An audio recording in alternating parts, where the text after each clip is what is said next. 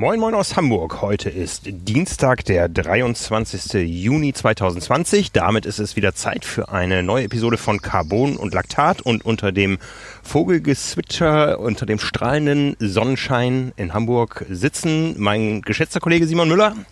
Hallo Frank. Und ich, ich bin der Frank, Frank Wechsel vom Trimark. Ja. ja. wir haben die Aufnahme spontan verlegt. Spontan verlegt, ja. Ähm, notgedrungen. Frank hatte das Aufnahmegerät zu Hause vergessen, darum sind wir bei mir im Garten. Ja, ist, auch, ist auf jeden Fall schöner als drin im Büro. Ja, auf jeden Fall. Wie gesagt, das Vogelgezwitscher, was ihr vielleicht hört, das hat nichts mit eurer aktuellen äh, Leistung zu tun. Ja, ähm, voll am Anschlag, wenn ihr Intervalle lauft oder so. Das kommt von uns. Es vermischt sich vielleicht mit dem Vogelgezwitscher, was man dann beim Laufen oder auf dem Rad äh, sowieso schon in seiner Umgebung hört. Ja. Vielleicht passt das ja auch gut zusammen. Dann haben wir eine musikalische Meisterleistung erzeugt. Ja. Ja, es ist Sommer. Es ist High Season. Ja, es ging irgendwie schnell, ne? So wie es in Hamburg immer ist. unglaublich, unglaublich, ne? Und es findet tatsächlich der erste äh, größere Triathlon seit langer, langer Zeit am Wochenende statt. Ein Triathlon mit Markennamen. Das haben wir lange nicht erlebt. Zwar nicht hier bei uns, sondern in Texas ist es, glaube ich, in Lubbock. Ja, genau. Ironman 73 mit ähm, knapp 1000 Teilnehmern.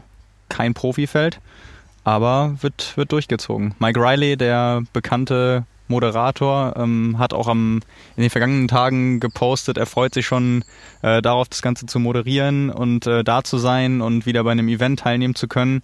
Ähm, ja, das hatte ich mir dann, hatte ich auch aus dem Augenwinkel an der einen oder anderen Stelle mal gesehen, dass das Event erwähnt wurde und ich war mir da wirklich nicht sicher, ob das jetzt entweder ein Spaß ist oder veraltet äh, oder wie auch immer, aber wir haben jetzt auch nochmal die Bestätigung bekommen, also dass äh, die Veranstaltung findet ganz normal statt, ähm, so wie sie auch geplant war. Sowieso für Ironman-Verhältnisse ähm, eine, eine relativ kleine Veranstaltung, eben mit äh, knapp 1000 Teilnehmern. Aber ja, also Ich bin mir nicht sicher. Vielleicht kriegen wir die Bilder danach ja zu sehen ähm, oder mal ein Feedback, wie das da lief. Äh, ich bin sehr gespannt, weil auch da natürlich, auch wenn es klein ist und äh, es keine ähm, irgendwie Metropolregion ist, ähm, wird das wahrscheinlich alles unter den Konzepten ablaufen, die wir auch schon in den vergangenen Wochen hier und, und auch für die deutschen Veranstaltungen diskutiert haben. Ja, und wie das dann ähm, unter, der, unter einer größeren Marke aussieht, können wir dann ja danach vielleicht mal irgendwie ja, beurteilen, vielleicht aus der Ferne. Ja. Wird ja. auf jeden Fall spannend. Also äh, letztendlich kann man ja sagen, ganz egal welches Land es jetzt ist und es ist ein internationales Rennen, natürlich werden da keine Leute irgendwie äh, weltweit anreisen, ähm, aber dass überhaupt in so kurzer Zeit und dann gerade auch in Amerika ähm, eine größere Triathlon-Veranstaltung stattfindet, hätten wir, glaube ich, vor einigen Wochen auch noch für unmöglich gehalten. Nee. Und ähm, ja, deswegen mal, mal gucken, was dabei rumkommt. Ja, aber vorher sind ja noch wir beiden am Start, weil genau. Simon, das können wir jetzt verkünden, hat einen Nachrückerplatz tatsächlich bekommen. Ja. Ganz offiziell von der Nachrückerliste ist er mit am Start am Freitagabend, also in drei Tagen beim Hallig Triathlon in ich weiß gar nicht, ob es da einen Ortsnamen für gibt. Ich, ich hätte, Zur Hamburger Hallig und zurück. Ich hätte es, ich hätte es fast verpasst, äh, noch rechtzeitig das Anmelde, die Anmeldegebühr zu überweisen. Ich weiß nicht, ob dann noch einer auf der Liste weiter hinten meinen Platz bekommen hätte. Okay. Da hieß es, ich, ich habe nur eine Bestätigung bekommen, da hieß es bis zum Wochenende bitte überweisen und Freitagabend ist mir das dann eingefallen. Ja. Und dann habe ich echt nochmal Glück gehabt, glaube ich. Äh, ja, aber genau, es hat, hat tatsächlich geklappt. Ja. Ich bin sehr gespannt. Also wir haben das ja hier gesagt, was für ein Format das ist. Äh, Radfahren, Laufen, Schwimmen, Laufen, Radfahren. Ähm, ja, und ich glaube, äh, dir geht's da so wie mir. Es geht jetzt weniger um den sportlichen Ehrgeiz oder so, sondern einfach überhaupt mal so ein Format äh, auszuprobieren und in der jetzigen Zeit, wo Wettkämpfe wirklich äh, schon seit einer gefühlten Ewigkeit in weite Ferne gerückt sind, ja. ähm, da Wettkampfluft auch mit mehr oder weniger anderen zusammen ähm, gemeinsam auf der Strecke ähm, nicht wirklich dicht an dicht, ist ja auch ein Einzelstart, aber ja, da Wettkampfluft zu schnuppern. Ja, also es ist eine kleine Veranstaltung. Wenn wir mal über Veranstaltungen mit so wenig Teilnehmern berichtet haben in der Vergangenheit, dann waren es in der Regel Olympische Spiele. In diesem Fall ist es der Hallig Triathlon, also dafür, dass äh, äh schön 100 Teilnehmer. genau. Und wir werden aber groß groß darüber berichten. Wir freuen uns drauf und wir wollen einfach mal gucken, wie Triathlon unter diesen Bedingungen stattfindet. Äh, und wir beiden haben ein Luxusproblem. Wir haben eben schon lange darüber diskutiert, wie machen wir das eigentlich, weil es ähm, keine ähm, Transportmöglichkeiten geben wird aus äh, Sicherheits- und äh, Abstands- und Hygienegründen für äh, die Wechselzonen. Das heißt, man muss sein ganzes Equipment von Anfang an mitnehmen. Ja, also äh, rund neun Kilometer Radfahren, vier Kilometer laufen, 400 Meter schwimmen und das Ganze zurück. Und äh, Simon und ich, wir überlegen, wie machen wir das mit dem Radfahren? Ziehen wir Radschuhe an und transportieren die Laufschuhe so oder fahren wir mit Laufschuhen Rad? Nee. das mache ich definitiv nicht. Ich weiß noch nicht genau, wie ich es löse, aber ich werde nicht irgendwie noch ein, ich schraube mir noch ein Körbchen ran und fahre damit Laufschuhen. Ich spare dann Zeit beim Wechsel, das ist natürlich wahr, aber äh, das hätte ich dann vorher vielleicht auch mal ausprobieren sollen. ja, ich weiß echt noch nicht, wie das irgendwie, vielleicht, ich habe es vorhin schon gesagt, vielleicht fahre ich mit so einem Umhängetonbeutel, wo auch nicht viel mehr reinpasst als ein paar Schuhe Ja. und nehme den dann einfach auf dem, auf dem Rücken. Ja. Ich glaube, Ja. wenn du die Schuhe mit äh, der, der Hacke zuerst in den Beutel packst, ist das besser für die Aerodynamik. Mal sehen, ich, ich habe es auch noch nicht ausprobiert. Also ich bin da ganz, äh, das wird, das wird ganz wild auf jeden Fall. Ja, ich freue mich total drauf, mal wieder Sport unter sowas wie Wettkampfbedingungen machen zu können.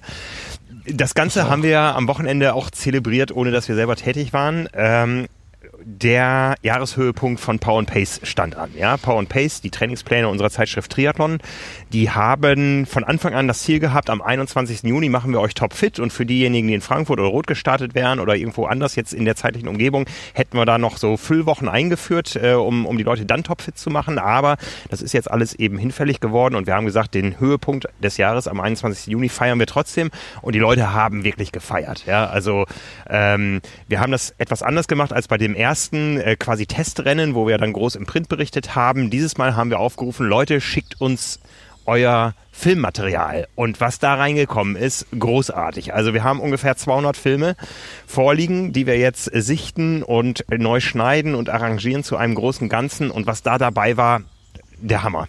Ja, Also du hast da den deutlich besseren Überblick. Ich habe einige Schnipsel gesehen und äh, habe mich auch wirklich äh, im absolut positiven Sinne köstlich amüsiert. also vom auf der Stelle schwimmen im Pool für die begrenzte Zeit, die man sich im Wettkampf gesetzt hätte. Ähm, dann äh, viele Leute, die das verwendet haben, was wir zur Verfügung gestellt haben an äh, quasi Equipment, um äh, mit Startnummer, Genau. Medaillen zum Ausdrucken Genau, und so. Ja. also wirklich, äh, ja, ganz, ganz große Klasse. Ich weiß jetzt nicht, ähm, ob du, ha- hast du einen Überblick darüber, wie viele Leute jetzt tatsächlich eine Langdistanz gemacht haben am Sonntag? äh, ich habe es noch nicht ausgewertet, aber mindestens 20 haben ihre private Langdistanz ganz alleine Das ist so verrückt. Ja, es ist Wahnsinn. Das ist echt, das, ist, wirklich Wahnsinn. ne? Viele haben das auch genutzt, äh, eine solche Distanz zum ersten Mal zu machen. Das haben wir immer wieder gehört. So jetzt ohne Wettkampfstress habe ich mich dann auch getraut, mal eine Mitteldistanz zu machen. Ähm, den Vogel hat für mich jemand abgeschossen, der die Strecken etwas modifiziert hat. Der ist ähm, einen Kilometer geschwommen. Am Ende ist er, glaube ich, 10, 10 oder 20 gelaufen und zwischendurch ist er 440 Kilometer Rad gefahren. in knapp 14 Stunden.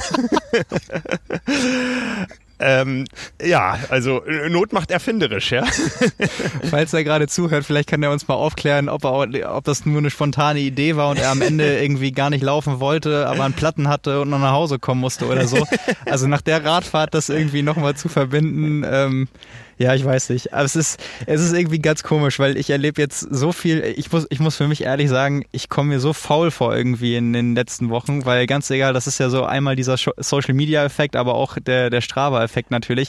Es wird ja von jedem quasi immer nur das Highlight angezeigt und jeder, es ist nie die gleiche Person, sondern immer wer anders, aber du siehst gefühlt nur noch krasse Sachen. Ja. Also ein, ein Freund von mir, der hat am Wochenende, das wusste ich vorher auch gar nicht, der Kanal, in, an dem wir in Lübeck ganz oft laufen, der hatte immer mal auf der Liste stehen, irgendwann im Leben diesen Kanal bis zum Ende zu laufen.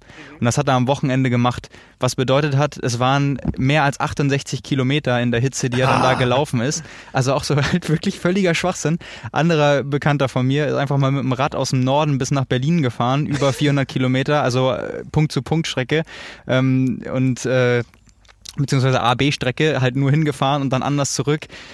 Also n- nur so eine verrückten Aktion, dann hier noch mit, mit 400 Kilometer Radfahren und dann koppeln und das Ja. als Triathlon machen. Also Ja. momentan ist irgendwie ist ganz merkwürdig. Genau, der, der, der, der Kollege heißt Jörg Augustin, der hat geschrieben, ich habe als Saisonhighlight versucht, die Bikestrecke zu maximieren und dafür bei Swim and Run etwas Strecke rauszunehmen und hatte damit meinen ersten 400er. Der ist geschwommen 1,1 Kilometer in 21 Minuten. Die Radstrecke war 440,5 Kilometer lang in 13,57 und dann ist er noch 20,5 Kilometer gelaufen in 2,01. Was? und hat sich sogar ein Zieltor, äh, ein minimales dafür aufgebaut und äh, ja, äh, äh, nur krass, nur krass. Also das, ähm, ja, wir, wir haben alles erlebt. Also wie gesagt, Langdistanzen ohne Ende, ja, ähm, unglaublich, was da los war. Und ja, für uns heißt das jetzt eine Menge Arbeit. Wir wollen das natürlich richtig zelebrieren. Und äh, der Film wird also nicht heute oder morgen online gehen, aber ähm, das wird großartig mit den ganzen Szenen, die wir da schon gesichtet haben. Also großartig. Ja, ja das kann man, kann man glaube ich, an der Stelle echt mal sagen. Äh, ein großes Dankeschön an die Leute, die das so mitgetragen haben, weil das wäre halt sonst auch echt nicht möglich gewesen. Ja. Also, ähm, weil ich glaube, so geht's mir nämlich auch, wenn ich sage, äh, ich fühle mich da total, na nicht, nicht unfit, aber fast schon faul, ist das natürlich einmal, äh, die Interpretationsweise könnte einmal eine deprimierende sein, aber auf der anderen Seite ist natürlich auch ähm, genau das Gegenteil. Also total motivierend, wenn man sieht, dass andere Leute, die man kennt oder auch nicht kennt, so am Ball bleiben und äh, einen da vielleicht auch aus dem, aus dem Tief irgendwie rausholen, was man vielleicht zwischenzeitlich hatte oder kurzfristig, nachdem Rennen abgesagt wurden, einfach um diese sportliche Perspektive auch noch weiterhin zu haben. Ja. Und äh, ja, das finde ich dann ganz großartig, wenn so der, der Community-Gedanke und, und alles drumherum da dazu beitragen kann. Ja, auf jeden Fall. Also genauere Auswertungen folgen noch und wie gesagt der Film und äh, was wir, was uns natürlich auch gefreut hat, die Leute haben auch wieder ihr Feedback äh, beigetragen und das Feedback ähm, ja geht vor allen Dingen auch in eine Richtung, mehr davon. Ja, also und äh, das lassen wir uns natürlich gerne als äh, Herausforderung stellen und es starten ja jetzt die neuen Trainingspläne, die das kann ich an dieser Stelle auch nochmal erklären. Äh, Im Podcast mit äh, Björn Geßmann, mit, mit dem Coach am Donnerstag haben wir schon sehr ausführlich gemacht. Äh, das Trainingskonzept ist jetzt so ein bisschen aufgeweitet worden. Es war ja von vornherein der Plan, Saisonhöhepunkt 21. Juni, dann geht's weiter mit Triathlon Trainingsplänen, aber diejenigen, die im Herbst lieber noch Marathon laufen wollen oder so, für die die Saison jetzt vorbei ist, ähm, die wollten wir eh schon immer abholen. Und jetzt ist es so, dass die Juli-Pläne online sind fünf an der Zahl für die fünf Kategorien und es kommen im Laufe dieser Woche noch 28 weitere Pläne dazu.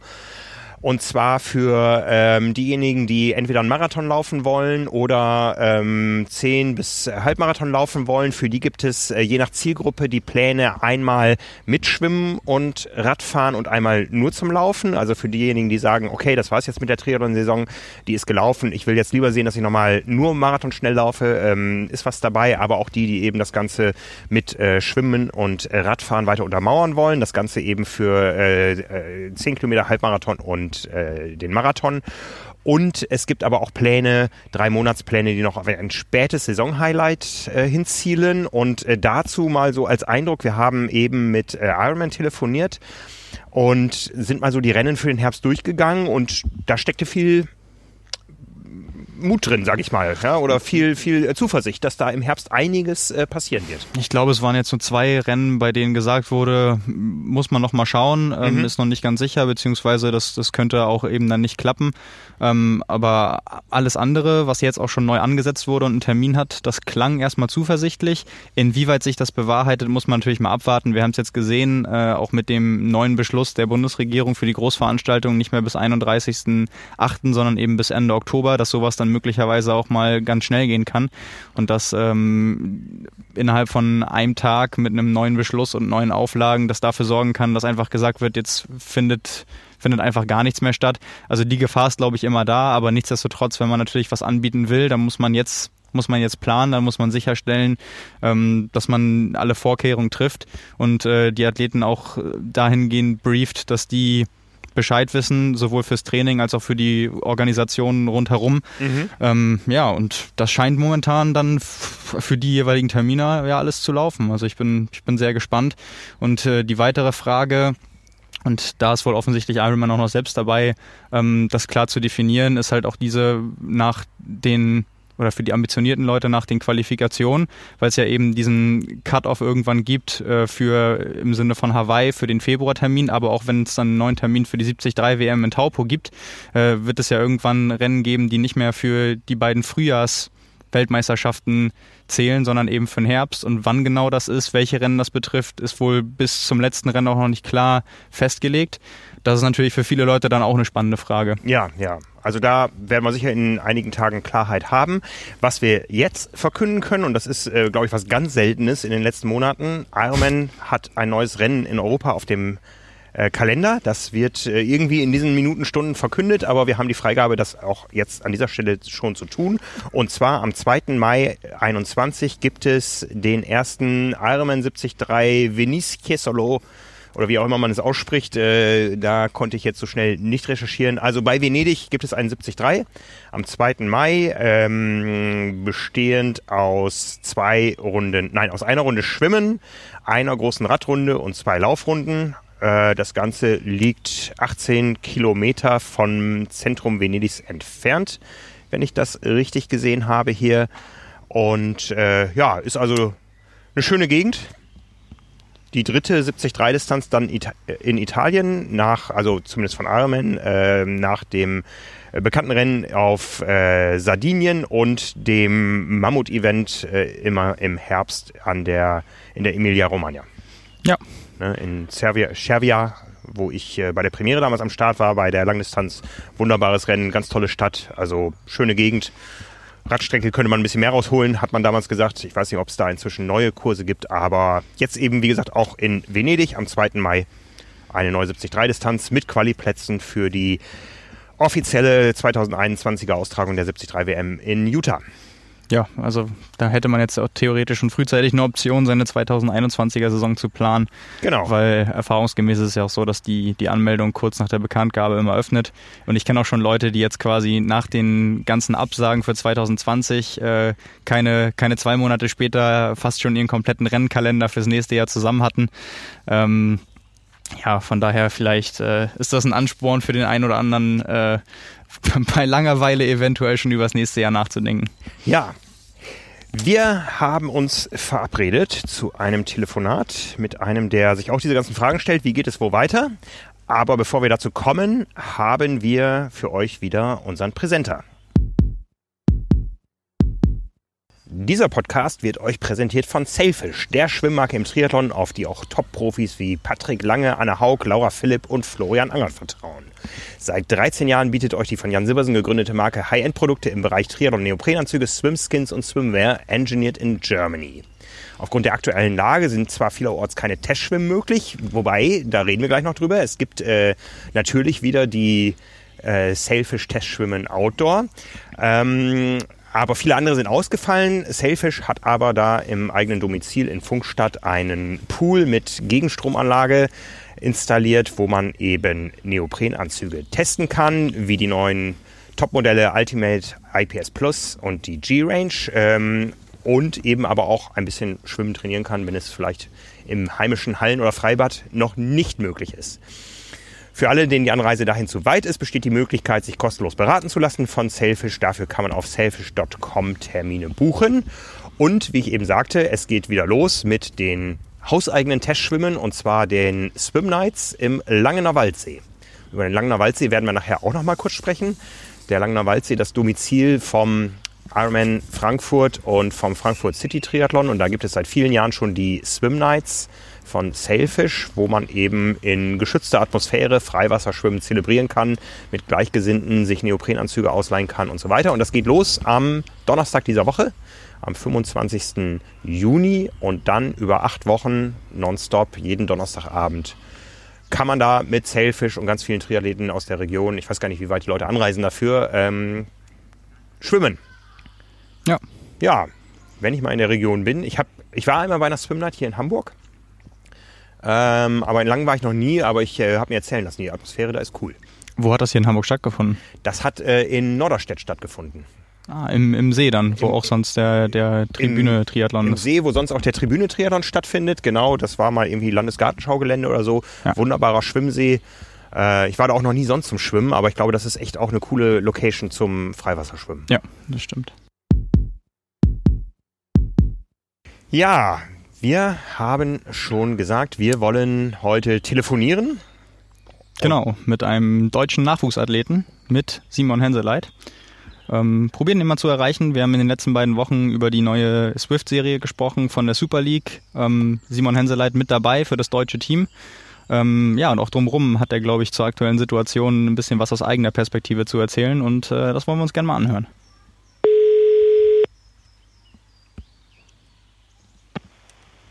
Servus. Hallo Simon, hier ist auch Simon und Frank. Wir hallo. rufen dich gerade aus der Aufnahme an. Hallo Simon, hallo Frank. Hallo, grüß dich. Ja, wunderbar, dass es geklappt hat. Du bist jetzt wahrscheinlich gerade frisch vom Schwimmtraining zurück. Ja, genau. Ich bin seit fünf Minuten in der Wohnung. Wunderbar, da hat das ja zeitlich genau gepasst. Hast du ein Bad zur Verfügung? Ein was? Ein, ein Bad, ein, ein Schwimmbad oder warst du im See, im Freiwasser? Ah, ein Bad. Jetzt. äh, nee, nee, wir haben ähm, seit zwei Wochen dürfen wir wieder schwimmen. Unter natürlich unter Berücksichtigung der Abstandsregeln und in verschiedene Gru Gruppen gesplittet. Aber äh, auf der Kurzbahn sind wir jetzt wieder unterwegs. Genau, wie heißt dann wahrscheinlich die verschiedenen Trainingsgruppen am Olympia oder am, am Bundesstützpunkt in Nürnberg? Ja, genau. Also wir haben einmal eine kleinere Trainingsgruppe, die trainiert der Steffen Bibo. Ähm, das sind so ja, Athleten im Alter von 14 bis 17 oder teilweise auch 18, also bis, bis zum letzten Juniorenjahr. Und dann gibt es noch die größere Trainingsgruppe, die vom Roland Knoll trainiert wird, äh, wo eben auch ich mit trainiere. Genau, da gehörst du dazu. Es gibt vielleicht den einen oder anderen, der mit dir als Triathlet, als Nachwuchsathlet noch gar nichts anfangen kann, sage ich jetzt mal, dich noch nicht kennt. Ähm, vielleicht einmal zu deiner Person. Du bist ähm, 2000 geboren, wie schon gesagt, deswegen auch noch äh, sehr jung, bist äh, in erster Linie auf der Kurzdistanz aktiv. Letztes Jahr beispielsweise bei den Finals, den deutschen Meisterschaften über die Sprintdistanz insgesamt Elfter geworden, Dritter in der U23-Wertung und äh, Zehnter bei der U23 WM in Lausanne. Ähm, ja, bei der Junioren-WM, kurzer Einschub. genau, bei der Junioren-WM, Entschuldigung, äh, richtig, das, das macht einen Unterschied. Ähm, und äh, was wahrscheinlich auch für dich ein persönliches Highlight war, dein erster Start äh, bei der Super League. Ja, genau. Ähm, soweit alles richtig. ich würde auf jeden Fall noch ähm, den äh, Junioren-Deutschen Meistertitel letztes Jahr anführen. Das war eigentlich so mit ja, der, das bedeutsamste Rennen letztes Jahr für mich, weil es halt auch ein Ziel ist, was man eigentlich während der ganzen Jugendkarriere bei der DTU, bei den DTU Jugendcups so hat. Und da hatte ich einen, ja, einen Top-Tag letztes Jahr erwischt und habe mir da den Titel noch sichern können. Genau, bevor wir äh, zu ähm, dem ja, neuen Format oder zur aktuellen Lage kommen, was auch so ein bisschen mit der Super League verknüpft ist, ihr startet ja gerade im Team zusammen, wir kommen darauf äh, gleich zu sprechen. Ähm, du hast gerade schon gesagt, äh, Juniorenrennen, U23-Rennen, ähm, als Nachwuchsathlet, dann aber dein erster Start in der Super League und auf einmal triffst du auf die ganz großen Namen des Sports, bist da so ein bisschen aus der Nachwuchsschiene raus. Was war das insgesamt so für ein, für ein Erlebnis für dich letztes Jahr?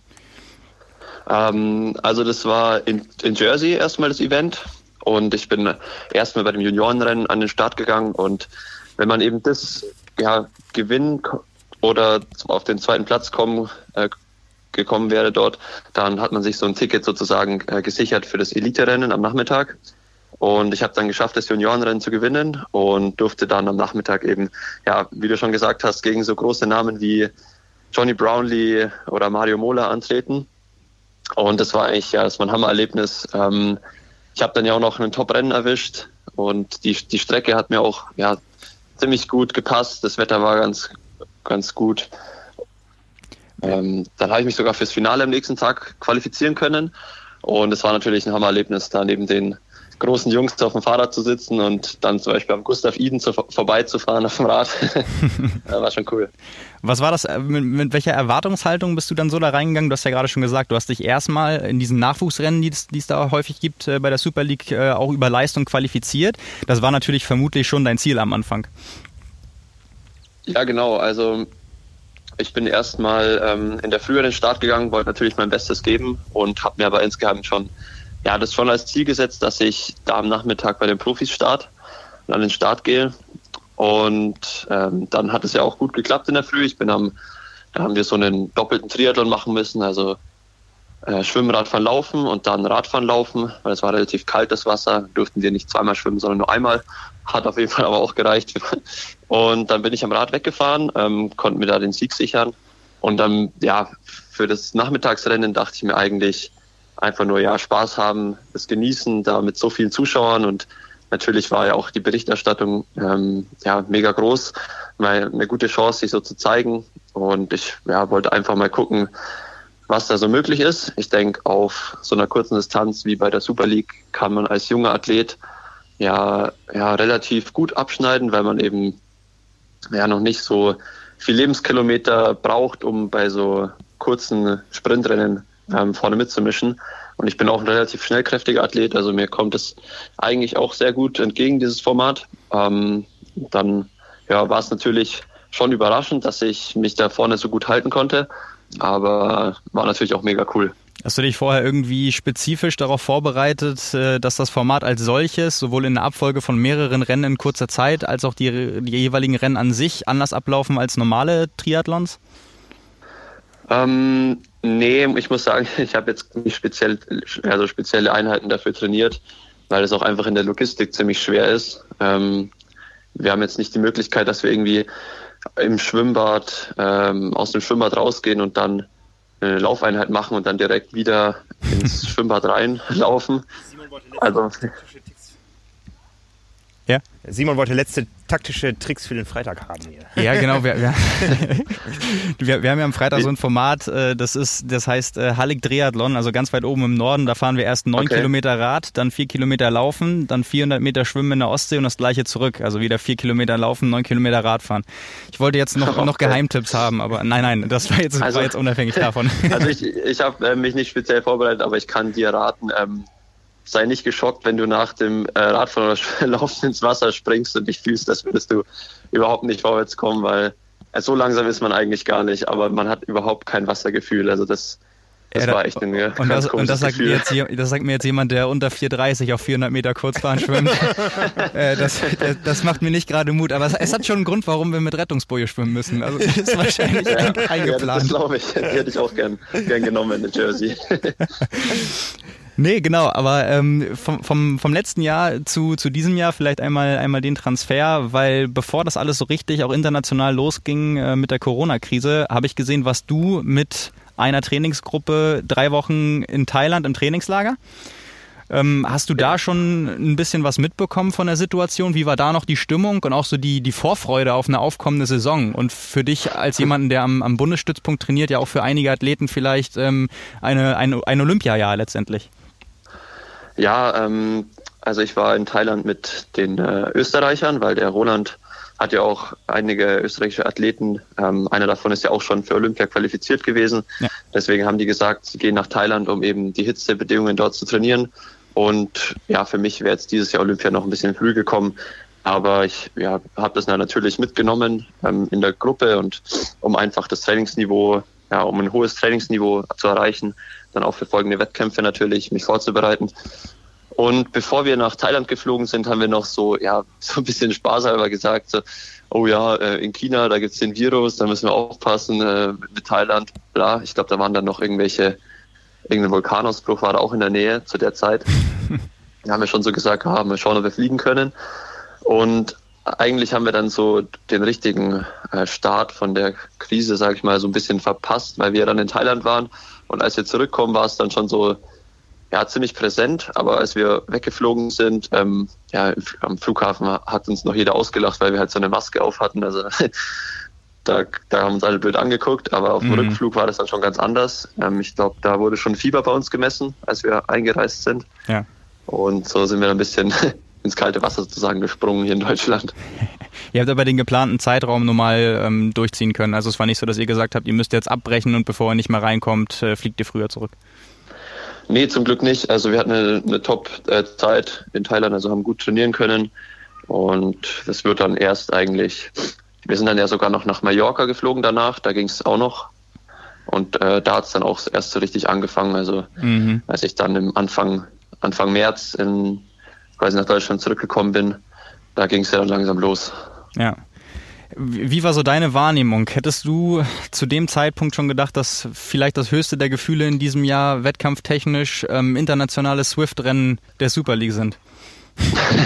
um es jetzt mal äh, überspitzt nee. zu sagen.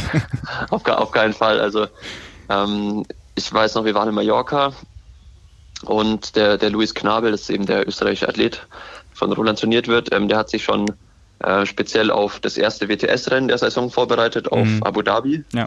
Und dann war das irgendwie total krass, als das ähm, abgesagt wurde oder verschoben wurde. Und da habe ich dann eigentlich erst so langsam realisiert, ähm, ja, dass das eigentlich schon äh, krasse Auswirkungen haben kann und haben wird. Ich glaube, da war ja auch parallel dazu die äh, Radtour in Abu Dhabi.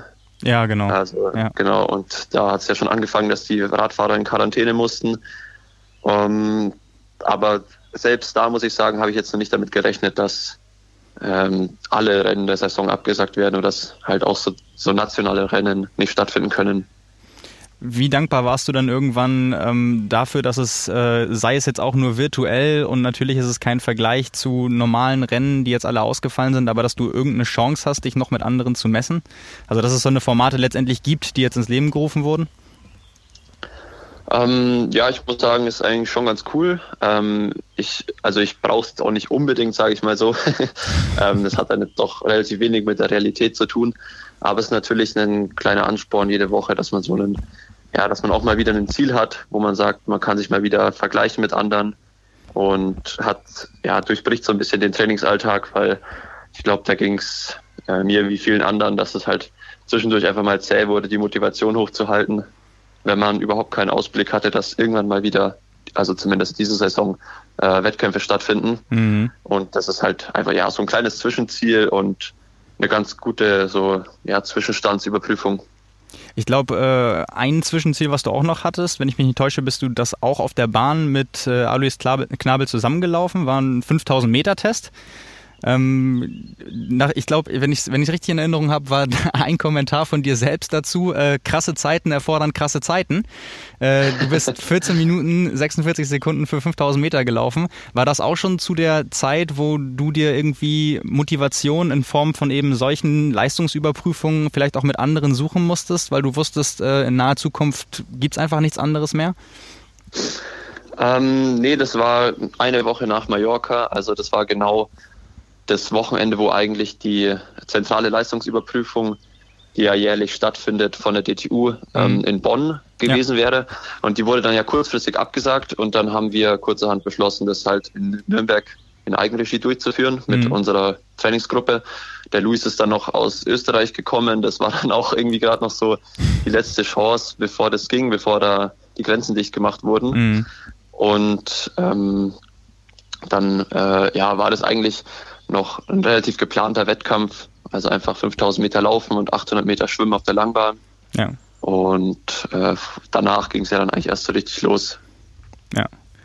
Jetzt ist es gerade so, mit äh, der aktuellen Serie, die es gibt in der Super League, ähm, ist es ein Format, bei den Männern gibt es drei Rennen. Es ist jeweils so, bei den Startern, die pro Nation mit dabei sind, werden die besten beiden jeweils in die Wertung mit aufgenommen, die Zeiten äh, jeweils addiert.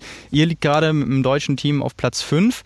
Ähm, was war so deine, deine oder was waren deine ersten Gedanken, als du von dem Format als solches äh, gehört hast und dann auch äh, wusstest, wer so mit dabei ist? War das schon so ein, so ein Motivationsschub gerade? Ähm, ja, auf jeden Fall. Also ich wurde am Anfang vom vom Schombi, vom Jonas Schomburg kontaktiert, ähm, der eigentlich ursprünglich der Teamcaptain von dem Team sein sollte, ob ich Lust habe, da mitzufahren. Ähm, der konnte aber dann wegen so logistischen Problemen in seiner Smart-Rolle äh, nicht teilnehmen. Und dann dürfte ich das Team da zusammenstellen. Mhm.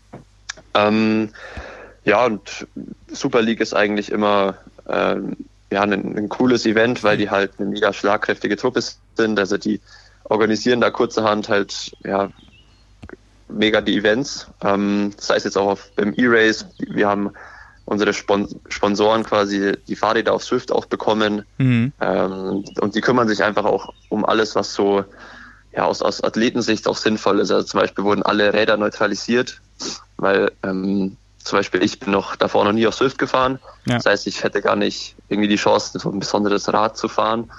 Ähm, das heißt, die haben da eigentlich schon ganz gute Rahmenbedingungen geschaffen und mit Athleten wie ja, Alistair Brownlee ist natürlich auch ähm, ja, Top-Männer am Start, mit denen man sich auch gerne misst.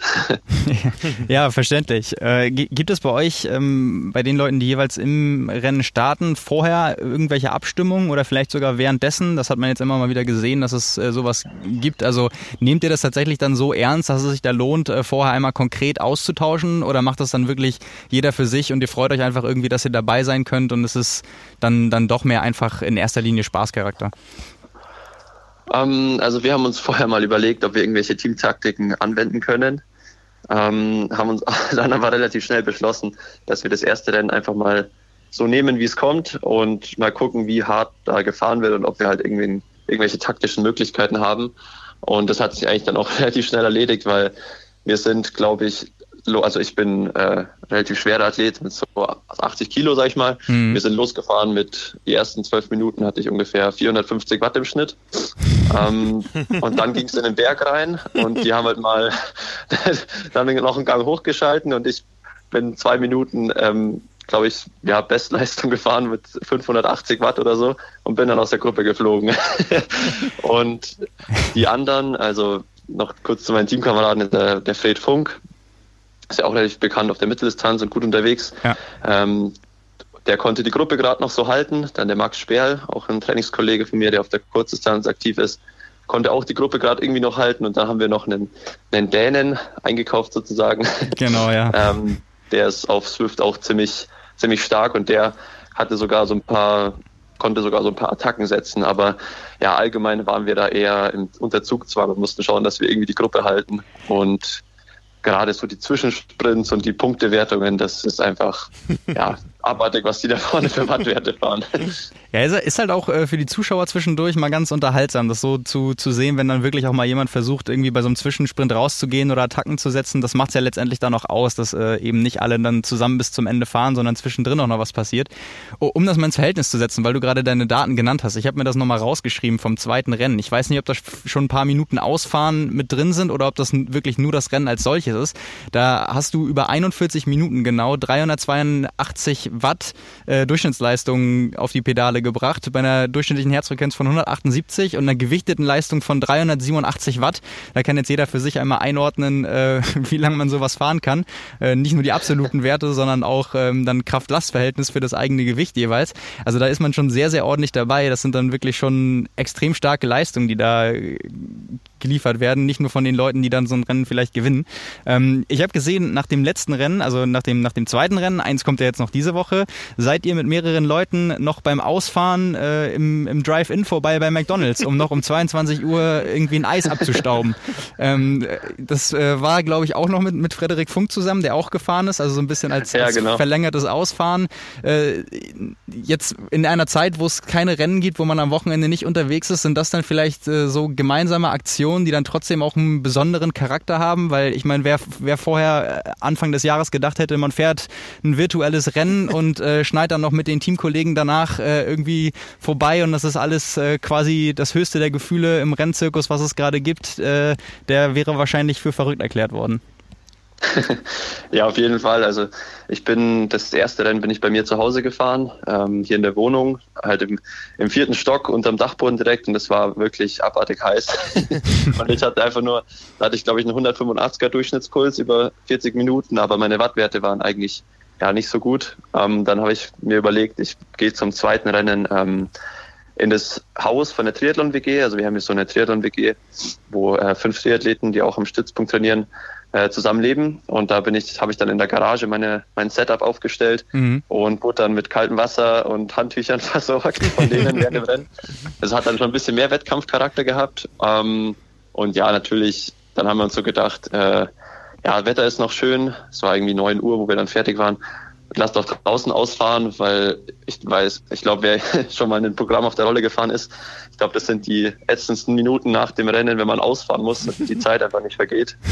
ähm, ja, von dem her dachten wir uns, ja, wir fahren einfach noch draußen aus und dann hatten wir mega Hunger und sind am, am McDonalds vorbeigekommen und dachten uns, ah ja, komm, und ihr, ihr, ihr, hattet, ihr, ihr, hattet keine, ihr, hattet keine Maske dabei, deswegen seid ihr äh, als, als Auto-Corso durch den Drive-In gefahren.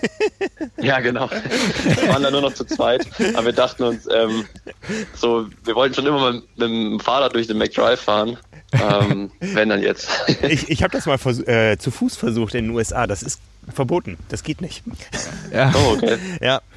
Ja, die sind, sind in Deutschland vermutlich glaub, ein bisschen lockerer. Ja, zurzeit sind die ähm, relativ locker, was das angeht. Da sind sie froh, wenn man nicht ins Restaurant wahrscheinlich geht. Hauptsache eine Scheibe ist dazwischen, genau. Ja, also erstmal danke für die ganzen äh, Einblicke, damit man mal so eine Vorstellung bekommt, wie das so bei euch einmal als Gruppe und auch bei dir äh, wirklich dann abläuft.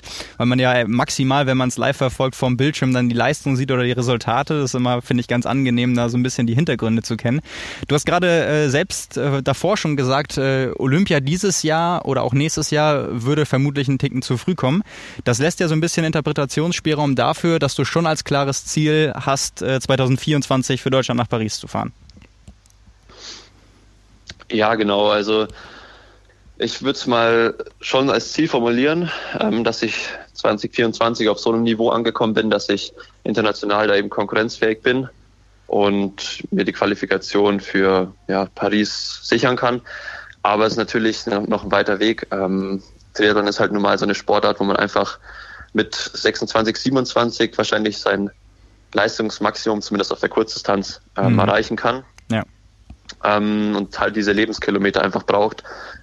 Und ja, von dem her mache ich mir jetzt auch keinen Druck, dass wenn ich jetzt merke, dass ich in zwei, drei Jahren noch nicht auf dem Niveau bin, dass ich unbedingt jetzt alles drauf setzen muss, nach 2024 nach Paris zu kommen. Ähm, aber allgemein, langfristig gesehen, ist es natürlich ähm, ja, das oberste Ziel wir haben jetzt gerade die, die Situation, wie sie gerade ist, samt Olympiaverschiebung und äh, den gesamten Rennkalender angesprochen. Du kriegst das ja auch ähm, einmal auf Seiten der Österreicher, aber bestimmt auch über Kontakt mit deutschen Athleten mit, äh, wie das gerade diejenigen erlebt haben über die letzten Monate, die dieses Jahr in Tokio gestartet werden. Wie froh bist du ähm, aus deiner eigenen Sicht, dass dieser Olympiazyklus nicht deiner ist? Jetzt habe ich gerade die Frage zwischendurch nicht verstanden. Wir warten mal kurz weg. Könntest du es kurz wiederholen? Ja, klar, kein Problem. Ähm, du, du hast ja jetzt wahrscheinlich äh, auch mitbekommen, dass äh, oder die, die Situation für viele Athleten, die dieses Jahr bei Olympia gestartet wären. Ähm, wie froh bist du, dass das jetzt nicht dein Olympiazyklus ist dieses Jahr? ja, ähm, auf jeden Fall ziemlich froh. Also einerseits natürlich, ähm, wenn man qualifiziert ist für Olympia, dann wird man es auch nächstes Jahr sein. Das ist natürlich eine gute Ausgangslage, ähm, beziehungsweise da verändert sich jetzt nicht so viel dran. Aber andererseits ist es natürlich ein Rennen, wo man alles darauf ausrichtet und ähm, wenn es dann verschoben wird oder ja, wer weiß jetzt letztendlich, ob es nächstes Jahr stattfinden wird. Ähm, das ist natürlich eigentlich, glaube ich, so der Worst Case oder das Schlimmste, was passieren könnte. Vor allem, wenn man jetzt, ich denke, wenn man ein junger Athlet ist, ist es noch nicht so schlimm. Ähm, mhm. Aber ich denke, je älter man wird, je näher quasi das Ende der Leistungssportkarriere rückt, da tut dann so ein Jahr ähm, irgendwie Verschiebung der Olympischen Spiele schon ziemlich weh. Ähm, und natürlich muss alles umstrukturiert werden und es ist alles unsicher, wie es jetzt weitergeht. Es ist jetzt nicht, dass man sagt, okay, ab nächstem Jahr ist wieder alles gut und dann mhm. steigen wir wieder normal ein und dann ist Olympia, sondern man weiß ja nicht so richtig, wie geht's weiter. Ähm, Gibt es noch eine neue Welle vom Virus? Muss man dann vielleicht nochmal den Lockdown und ja, das sind natürlich alles so Ungewissheiten, die nicht schön sind für einen Athleten. Mhm. mhm. Ja, also ich, ich glaube, was bei vielen einfach sehr präsent ist, sind diese massiven Einschnitte in den Alltag. Was ich mich da auch noch bei dir gefragt habe, ähm, auch in Kombination mit äh, der sportlichen Perspektive, wenn ich richtig informiert bin, dann machst du ein Fernstudium. Stimmt das noch? Ja, das genau. Noch? genau. Äh, ich habe mir dann gedacht, jetzt gerade, wo für alle Leute, die sonst normalerweise mehrmals in der Woche oder jeden Tag in die Uni gehen ähm, und das jetzt alles gerade online läuft, ist das ja eine, eine Umstellung, ähm, die, die sehr, sehr groß ist oder fundamental sogar. Ähm, das ist ja bei dir wahrscheinlich dann auch unter anderem gang und gäbe. Hat sich aus der Perspektive bei dir gar nicht so viel verändert oder wie muss man sich das vorstellen? Ja, also da muss man dazu sagen, ich habe jetzt erst dieses Sommersemester angefangen zu studieren. Mm, okay. Ich habe 2018 Abitur gemacht. Ja. Ähm, von dem her kenne ich es jetzt nur so. Also ich war quasi noch nie in der Uni, weil eigentlich habe ich in dem Studiengang, den ich mache, auch zwei Präsenzwochen pro Semester. Ja. Aber die wurden jetzt quasi auch online durchgeführt. Ähm, von dem her ist es jetzt gerade für mich ganz angenehm so. Ich muss nur nie irgendwo hinfahren, kann es bequem von zu Hause aus machen. Was studierst du?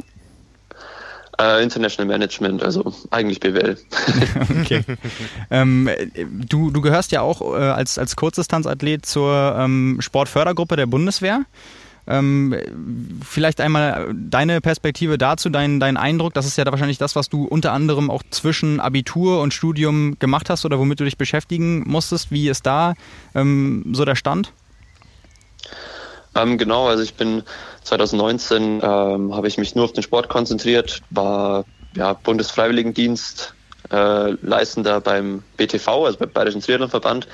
Also auf Deutsch gesagt, ich habe äh, wenig, sehr wenig gearbeitet ähm, und habe dann versucht, weil ich war 2018 äh, nicht im Kader, also im Bundeskader und dann war natürlich das Ziel 2019, die, ja, die Kaderqualifikation zu holen, um in die Sportfördergruppe der Bundeswehr aufgenommen zu werden. Mhm. Und das habe ich dann letztes Jahr geschafft und bin dann im November 2019 in die Bundeswehr Sportfördergruppe eingetreten und habe da meine Grundausbildung absolviert. Die war so vier Wochen lang.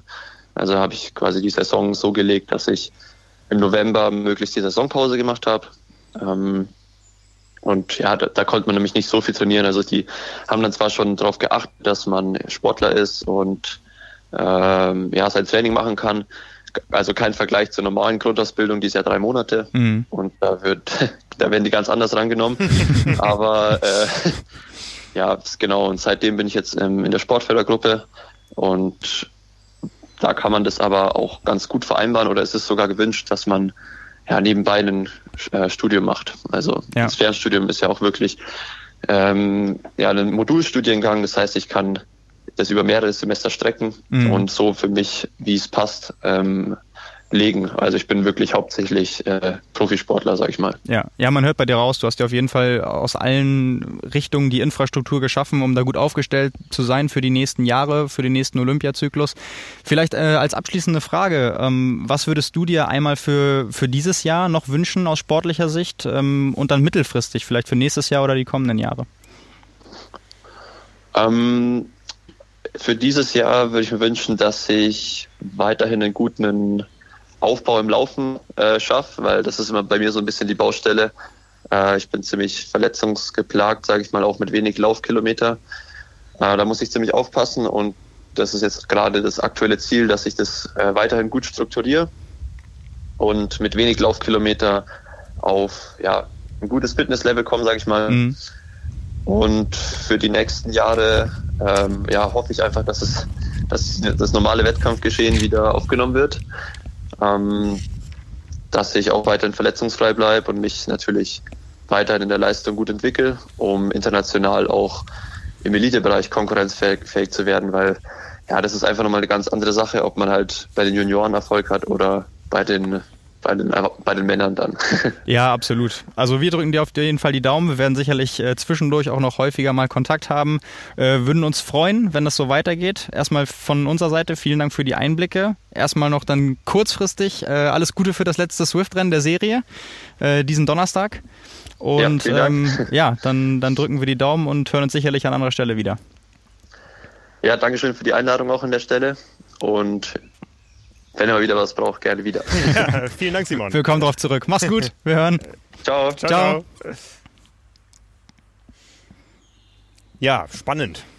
Ja, also das äh, ist, glaube ich, gerade so stellvertretend für viele die auf der Kurzdistanz aktiv sind, aber vielleicht nicht ähm, erste Reihe und äh, gerade schon vor Olympia und WTS äh, in den Startlöchern standen und äh, irgendwie mit den Hufen geschart haben. Finde ich immer sehr, sehr, sehr spannend ähm, aus, aus der Nachwuchsperspektive jetzt, wie man, wie man das auch wahrnimmt, wenn man äh, nicht aktiv gerade daran beteiligt ist, dass der eigene Olympiastart irgendwie gefährdet wurde, sondern dass man vielleicht jetzt noch so ein bisschen Distanz dazu hat. Ähm, ja, also sicherlich ein Name, den man in den nächsten Jahren häufiger noch hören wird. Äh, bin mir jetzt auch nicht sicher, wie viele von den, den Zuhörern bei uns äh, Simon überhaupt schon kannten oder wussten, wer das ist. Wer so die Super League verfolgt hat, hat das letztes Jahr sicherlich mitbekommen. Ähm, ja, aber mal abwarten. Also definitiv auch äh, langfristig, wenn dann alles gut geht, ein, ein Kandidat für 2024. Ich glaube, wenn du diese Super League-Erfahrung mitbringst auf andere Rennen, das, das hilft das hilft. Das ist, glaube ich, eine Erfahrung und äh, ein, ein Wettkampfklima. Also dann bist du auch für andere Sachen ich glaube, es, ja, ich glaube, es ist halt relativ oder, oder im Vergleich zu früher, wo es dieses Format auch noch gar nicht gab, sehr, sehr dankbar, dass man durch diese, und das macht die Super League, finde ich, echt gut, dass sie so Formate schafft, dass man über die, einmal über die Wildcards und auch über diese Juniorenrennen sich eben qualifizieren kann, mhm. dass die, die Nachwuchsathleten, die sonst auch in der WTS oder bei Weltcups oder so gar nicht gegen die Besten der Besten antreten und irgendwann dann nur nach den äh, Europacups oder nach den äh, U23 und Juniorenrennen mehr oder weniger ins kalte Wasser geworfen werden, äh, dass sie darüber die Möglichkeit bekommen, schon Erfahrung zu sammeln. Und äh, das ist, glaube ich, ähm, für die Athleten sehr, sehr wertvoll. Und das gab es eben in dieser Form vorher noch nicht. Also ja, ich glaube, kann man auch schon vorstellen, dass man davon ziemlich profitiert. Ja, also wer das Ganze mal gesehen hat, ein sehr telegenes Format, ja, mit tollen Bildern. Am Wochenende gibt es einen Triathlon, der eigentlich nur für die Telegenität äh, entwickelt wurde. Sonntag wäre der längste Tag des Jahres zumindest in Frankfurt gewesen, der Ironman Frankfurt. Wir wissen aktuell auch nicht viel mehr, was den Status betrifft. Äh, wenn es einfach wäre, gäbe es ein neues Renndatum. Ja. Ähm, weil es nicht einfach ist, gibt es noch kein neues Renndatum. Aber einer der Partner des Ironman Frankfurt ist der Hessische Rundfunk. Und die haben gesagt, ähm, wir machen es trotzdem, ja, und haben ein Rennformat aus drei Staffeln äh, kreiert, die am Sonntag gegeneinander antreten werden mit sehr illustren Namen. Wir haben darüber berichtet und wir sind jetzt verabredet mit dem Mann, der da so als Initiator dahinter steckt, vom Hessischen Rundfunk, eine bekannte Fernsehstimme mit Dirk Froberg und den versuchen wir jetzt mal zu erreichen.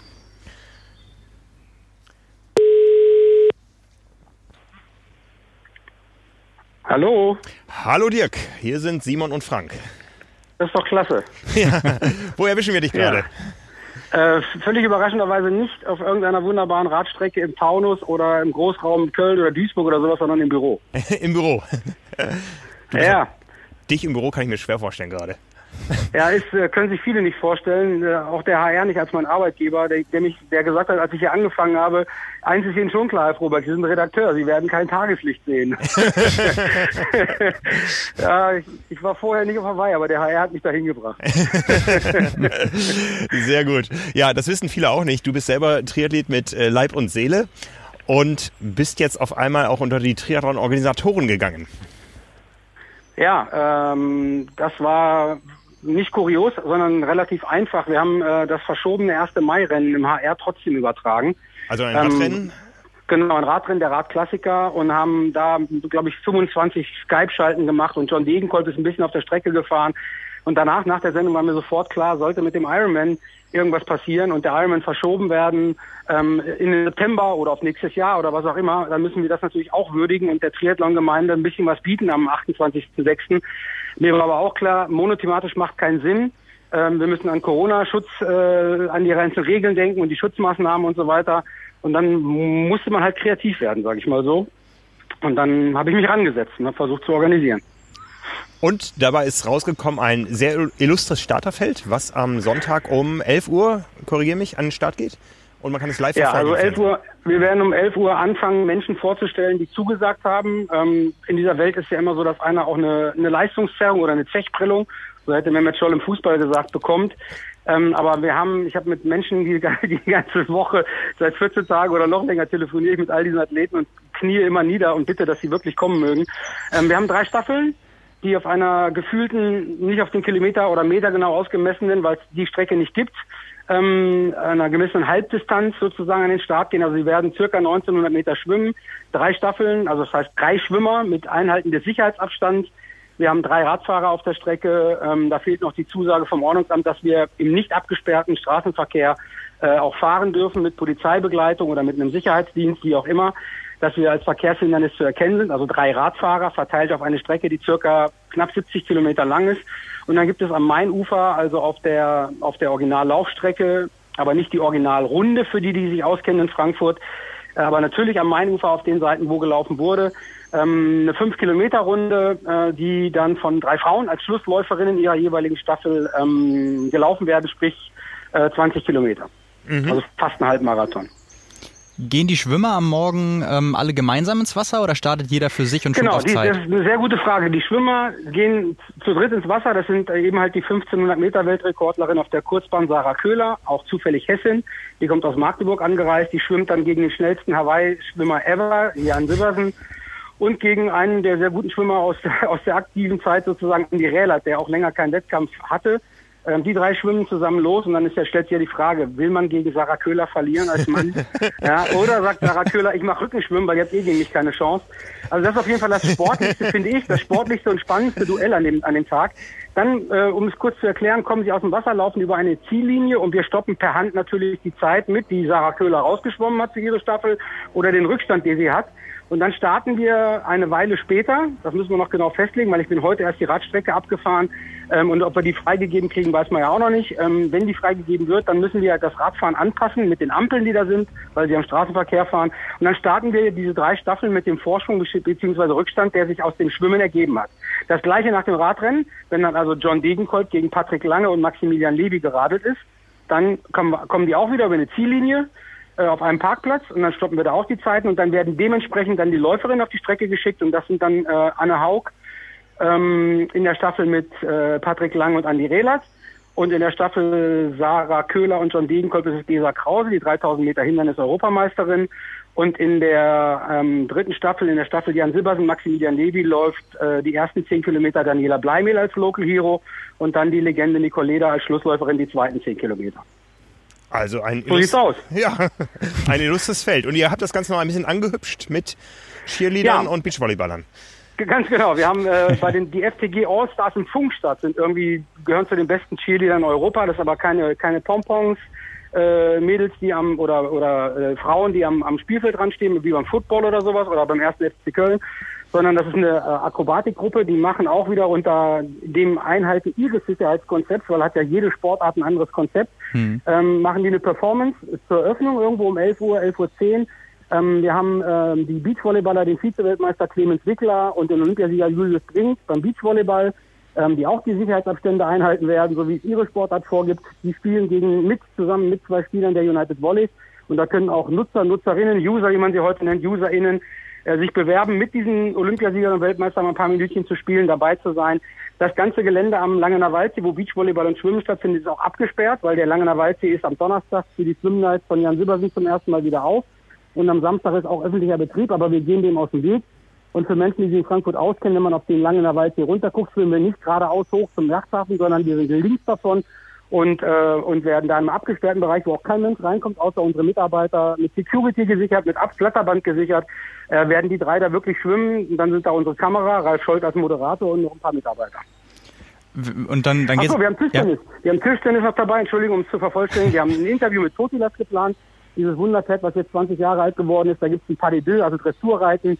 Äh, wir haben Tennis in Bad Homburg, da sollte so ein, so ein, so ein, so ein Testturnier für Wimbledon stattfinden mit Angelique Kerber und Frau Petkovic. Da ist der Rasen und der Platz noch nicht so weit, das Turnier aber auch noch nicht. Da gehen wir trotzdem hin und haben da einen Wettkampf. Äh, also wir haben immer so Showwettkämpfe, die wir einarbeiten und sind immer wieder beim Triathlon, immer wieder beim Triathlon. Äh, aber ich schalte halt auch woanders hin und dann ziehen da Menschen Tischtennis oder was auch immer, um diesen Sportlern auch die, die Möglichkeit zu geben, sich zu präsentieren in der Zeit, wo Tokio ausgefallen ist, also Olympische Spiele und ihre ganzen EMs und WMs verschoben wurden. Also da war der Gedanke, dass man denen auch eine Fläche bietet und dass man eben nicht nur Triathlon monothematisch macht, weil, wenn wir mal ehrlich sind, wenn es nur drei Staffeln wären, die sich da gegenseitig betteln, ist es dann auch überschaubar spannend. Ja. Und so wird es, glaube ich, eine bunte Nummer. Ja, absolut. Ähm, wie, wie ist das mit der Übertragung auf der Radstrecke? Wenn du sagst, alle Fahrer müssen normal die Straßenverkehrsordnung einhalten, es gibt Ampeln und so weiter, dann ist es wahrscheinlich für die TV-Übertragung auch nicht ganz so einfach. Ja, also wir, das ist ja das Ding. Wir sind da noch dran. Wir haben noch nicht die endgültige Zusage vom Ordnungsamt. Wenn ich auf die Uhr gucke, ist heute Dienstag. Also da wird bald mal eine Entscheidung treffen, äh, fallen müssen.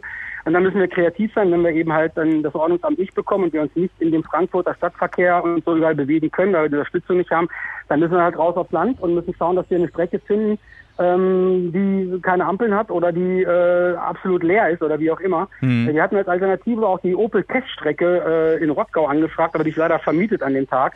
Das wäre dann so eine 8-Kilometer-Runde gewesen, da hätte man die auch äh, sieben oder neun oder zehn Mal rumjagen können. Ähm, aber das, das sind alles, das ist ein lebender Prozess. Max Levi kann das, Kurven fahren. ja, ja, genau, genau. Das wäre auch noch eine Möglichkeit. In Darmstadt gibt es eine Sommerradbahn. Äh, da könnte der Levi dann wahrscheinlich im Rückwärtsgang oder was auch immer schneller fahren als die anderen. ähm, aber das, das, ist noch, das ist noch ein bisschen Bewegung drin. Ansonsten müssen die natürlich bei den Ampeln anhalten. Dann sage ich, wenn halt 70 Ampeln auf 68 Kilometer sind, wird sich das schon irgendwie ausgleichen. Vielleicht ist der eine Bahnübergang ein Problem, wenn einer da zehn Minuten stehen muss. Also es wird natürlich eine Herausforderung sein für die Kameras, aber jeder, jeder Radfahrer wird von einer Kamera begleitet. Das ist ja bei drei Fahrern auch überschaubar. Ähm, und auch bei der Laufstrecke wird jede Läuferin von der Kamera begleitet. Auch da sind die gleichen Kameras, auch wieder nur drei. Also wir produzieren sehr smart und müssen halt mit all dem leben, was da draußen dann in der Wildnis passiert. Und ich meine, ihr kennt es ja auch, wenn ihr selber Rad fahrt. Ähm, bei der einen oder anderen Ampel hält man an und guckt mal und das geht halt an dem Tag nicht, weil das Fernsehen dabei ist. Ne? großartig, großartig.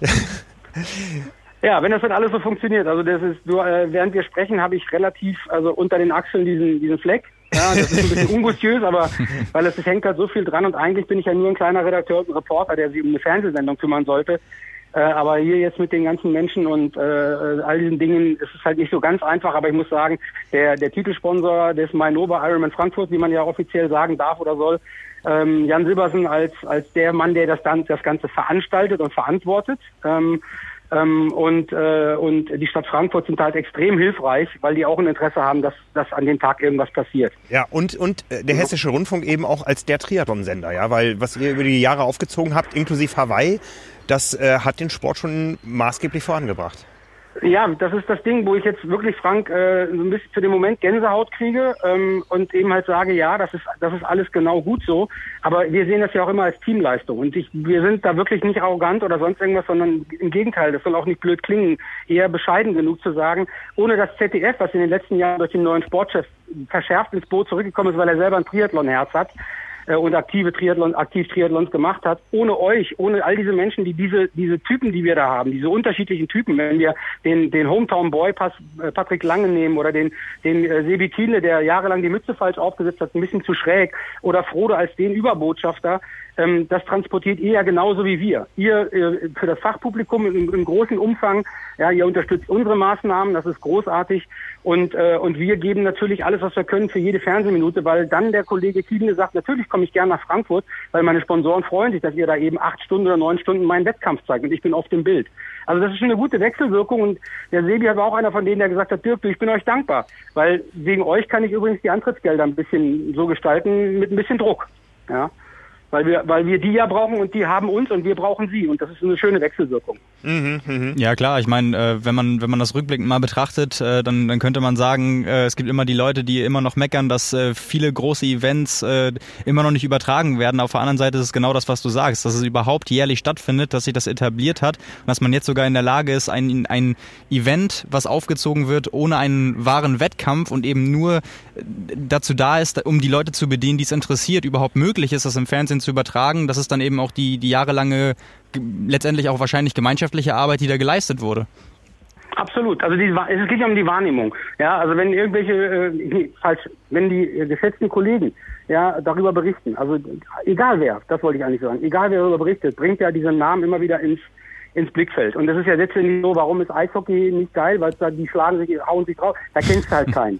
Also dieser Star, diese Stargeschichte, diese Identifikationsgeschichte über diese große Welt natürlich das Genial, das muss ich auch nicht sagen, über die Age-Gruppe, die alle sich damit identifizieren und sagen, das sind meine Helden äh, und, und sich die anschauen, auch wenn sie wissen, wir werden nie so sein können. Das ist natürlich geil. Und wir haben damals die Lücke genutzt, um uns ganz kurz zu erinnern, die der Radsport uns geboten hat, weil wir sind deswegen reingekommen, in den Jahren 2006 auf dem Weg von Daniel Unger zu seinem ersten WM-Sieg und dann Frodo mit Olympia und so weiter. Und dann haben wir die Weltserie übertragen, auch großflächig. In Madrid, in, überall, in Lausanne und so weiter waren wir, weil der Radsport äh, dopingverseucht war und die Lücke geöffnet hat für eine andere Ausdauersportart. Und da war der Triathlon genau mit den, mit den Ungers und, und, und äh, Frodenus und Anja Dittmer waren die genau zur Stelle, als sie gebraucht wurden. Ja, ja. Dürfen wir uns im nächsten Jahr auf zwei große Fernseh-Events aus Hawaii freuen? Ja, ich gehe ganz fest davon aus. Also das eine Event, wenn es denn stattfindet, ähm, wenn der, egal wer ein amerikanischer Präsident ist zu der Zeit, ähm, das Land bis dahin aufhat und Menschen dürfen einreisen, ohne 14 Tage in einem geschlossenen äh, Hotel zu bleiben, weil die sind ja auch zu auf, äh, auf Big Island. Ich habe da für den Herbst in der Tat mit meiner Familie einen Urlaub geplant und auch schon die Flüge bezahlt äh, über unseren Kumpel Hannes.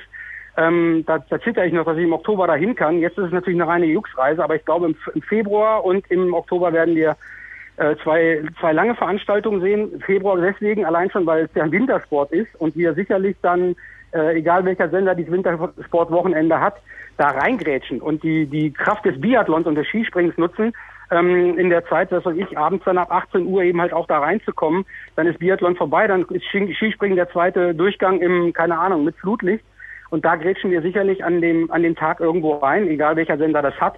Und im, im Oktober äh, sind interessanterweise dann die anderen dran, hoffentlich auch wieder mit einem Vorlauf von einem Fußballländerspiel oder sowas, so dass wir eben halt von den fünf, sechs Millionen Sportbegeisterten, die dann so ein Länderspiel gucken, wie es am ZDF geglückt ist, ähm, dann eben halt die Leute mitnehmen. In, in dem Falle war es das aktuelle Sportspiel und dann in die Nacht hinein. Also das, das wird auf jeden Fall so passieren, weil ich sag mal so, der Vertrag mit der mit Ironman läuft ähm, im Prinzip mit dem mit dem, äh, mit dem Rennen in, in, in, in Kona im Oktober aus. Das gibt es nicht, das ist im Februar. Das ist der Vertrag eigentlich schon ausgelaufen. Das ist wie bei den Fußballprofis. Da müssen wir gucken, wie wir den verlängert bekommen. Aber das ist ja eine, eine, eine Sache von Managern und von, von Rechtsabteilungen. Ähm, und dann wird der neue Vertrag verhandelt. Und wenn jetzt nicht irgendwie Eurosport oder Amazon oder die Telekom auf, äh, raufspringt, was ich nicht glaube, ähm, dann äh, wird das wird das möglicherweise auch im Oktober öffentlich-rechtlich unterwegs sein. Aber das sind natürlich noch offene Punkte. Aber von uns aus ganz sicher äh, wird das zweimal großflächig übertragen, wie in der Vergangenheit auch. Ja, das heißt aber für dich, du kommst gar nicht mehr selber zum Trainieren. ähm, doch, in der Tat habe ich angefangen, weil ich äh, ein stilles Ziel zum Glück, also wenn alles gut ausgeht und es sieht, sieht heute und morgen gestern ganz gut aus, irgendwann 60. Ähm, und dann würde ich nochmal versuchen, irgendwie eine Langdistanz zu machen. Das wäre schon, wäre, fände ich schon spannend, weil das ist 15 Jahre her, dass ich das erste Mal versucht habe und, und ins Ziel gekommen bin. Und hätte gesagt, so anderthalb Jahrzehnte später nochmal die Ra Herausforderung zu suchen, wäre schon schön. Ich glaube, von damals gibt es auch eine Doku, die findet man immer noch auf YouTube. Ja, die findet man auf YouTube oder in der ARD-Mediathek unter Sport und irgendwie der Weg zum Ziel, der eiserne Weg zum Ziel ist das Ding, glaube ich. Ähm, das ist Wahnsinn. Das Format ist ein, ist ein anderes, als wir heute haben, ja. aber es ist total zeitlos. Und, und die Kollegen von der ARD-Mediathek haben gesagt, du, der, der Quatsch wird auch noch geklickt, weil es einfach so zeitlos war, weil es ein normaler Mensch war, der mit seinen Schwächen und so weiter die Kamera ganz dicht an sich rangelassen hat. Und das, das haben jetzt ganz viele gemacht. Bei Netflix kriegst du das über, über viele andere Menschen und Vereine und so weiter. Ähm, es ist fast, also ja, es ist 13 Jahre her, ne? Ja, 2007. Ja. 2007, 13 Jahre her, aber es ist halt zeitlos, weil es immer wieder Menschen, wo geweint wird, in dem Falle meine Tochter, äh, ja, bitterlich weint und so weiter, da holt sie die Leute ab. Kleine Kinder und Tiere, sagt man bei uns im Fernsehen gehen immer. Wir werden den Film sicher finden und in die Shownotes äh, unten drunter stellen und verlinken und dann kriegt er noch mal ein paar Klicks. Ja, herrlich. Das freut mich. Das ja, freut mich sehr. großartig. Das waren tolle Einblicke in, in eure Arbeit. Ja, ähm, also das tut uns allen gut, was ihr da tut und äh, von daher ja, machen wir da so weiter und freuen uns auf den Sonntag. Ja, also ich, äh, ich, noch nicht so richtig, weil ich noch nicht, weil da noch zwei, zwei, drei Wundertüten auf dem Weg liegen, die ich öffnen muss. Äh, aber ich bin mir sicher, wir werden, wir werden übertragen. wir haben äh, das Schwimmen und das Laufen nimmt uns keiner, da haben wir alle Genehmigungen. Äh, und wenn wir, wenn wir mit dem Radfahren noch scheitern sollten, dann müssen wir halt gucken, dass wir da kreativ sind. Wunderbar. Ja, wir freuen uns drauf. Gut, ja. danke euch. Vielen Dank, Dirk Vorberg. danke dir. Jo. Ciao. Ciao. Ciao. Ja, spannende Einblicke. Jetzt schäme ich mich fast, dass ich den Hessischen Rundfunk mal verklagt habe. Was? Das wusste ich ja gar nicht. Warum? Kleine Anekdote. Ähm, ein äh, Medizinstudent aus Marburg, also in Hessen, äh, hatte nicht viel Geld und wollte sich der wollte gar nicht Fernsehen gucken, sondern der wollte ähm, von der Telekom den Studententarif haben. Das gab es nämlich damals. Die Voraussetzung für den Studententarif bei der Telekom war aber, dass man von der Rundfunkgebührenpflicht befreit war. Das musste man beantragen. Das habe ich gemacht und das ist aus irgendwelchen Gründen abgelehnt worden. Es war für mich nicht ersichtlich. Und dann bin ich zur, zur Rechtsberatung der Uni gegangen und die haben gesagt, klarer Fall, ja, die müssen dich befreien. Das du eben keine Rundfunkgebühr zahlst und auch die Telefongebühren äh, um die Hälfte reduziert werden. Aber wir können da nicht tätig werden, du musst dir einen Anwalt suchen. Und dann bin ich zum Anwalt gegangen und ähm, die haben das in ersten, in, im ersten Hin und Her abgelehnt und hat der Anwalt wirklich geklagt aus den Medizinstudenten, und jetzt kommt die eigentliche äh, Pointe, aus den Medizinstudenten ist äh, später ein Triathlon-Verleger geworden. Aus dem Rechtsanwalt, der mich vertreten hat, den ich persönlich bis dahin nicht kannte, ähm, der hieß Christian Wulff, der hat später eine nicht ganz so erfolgreiche Karriere als Bundespräsident hingelegt. Was? Ja. Was? Ja. Nein. Ja, das, das war die Kanzlei, die meine Eltern mal äh, vertreten hat in irgendeiner Sache. Der du war auch, verarsch der, der war auch mal bei uns zu Hause. Das ist, der war ja Osnabrücker. Ja. Da, da kannte ihn kein Mensch. Ich glaube, inzwischen ist er wieder Anwalt. Aber äh, ich habe mit Christian Wulff den Hessischen Rundfunk erfolgreich verklagt. das ging dann auch gar nicht bis, bis vor Gericht, sondern das, äh, das wurde dann auch ähm, äh, außergerichtlich geklärt. Ich habe äh, äh, quasi Recht bekommen. Der Hessische Rundfunk hat gesagt, okay, dann lassen wir das. Ne? Warum wusste ich das doch nicht? Das ist ja grandios.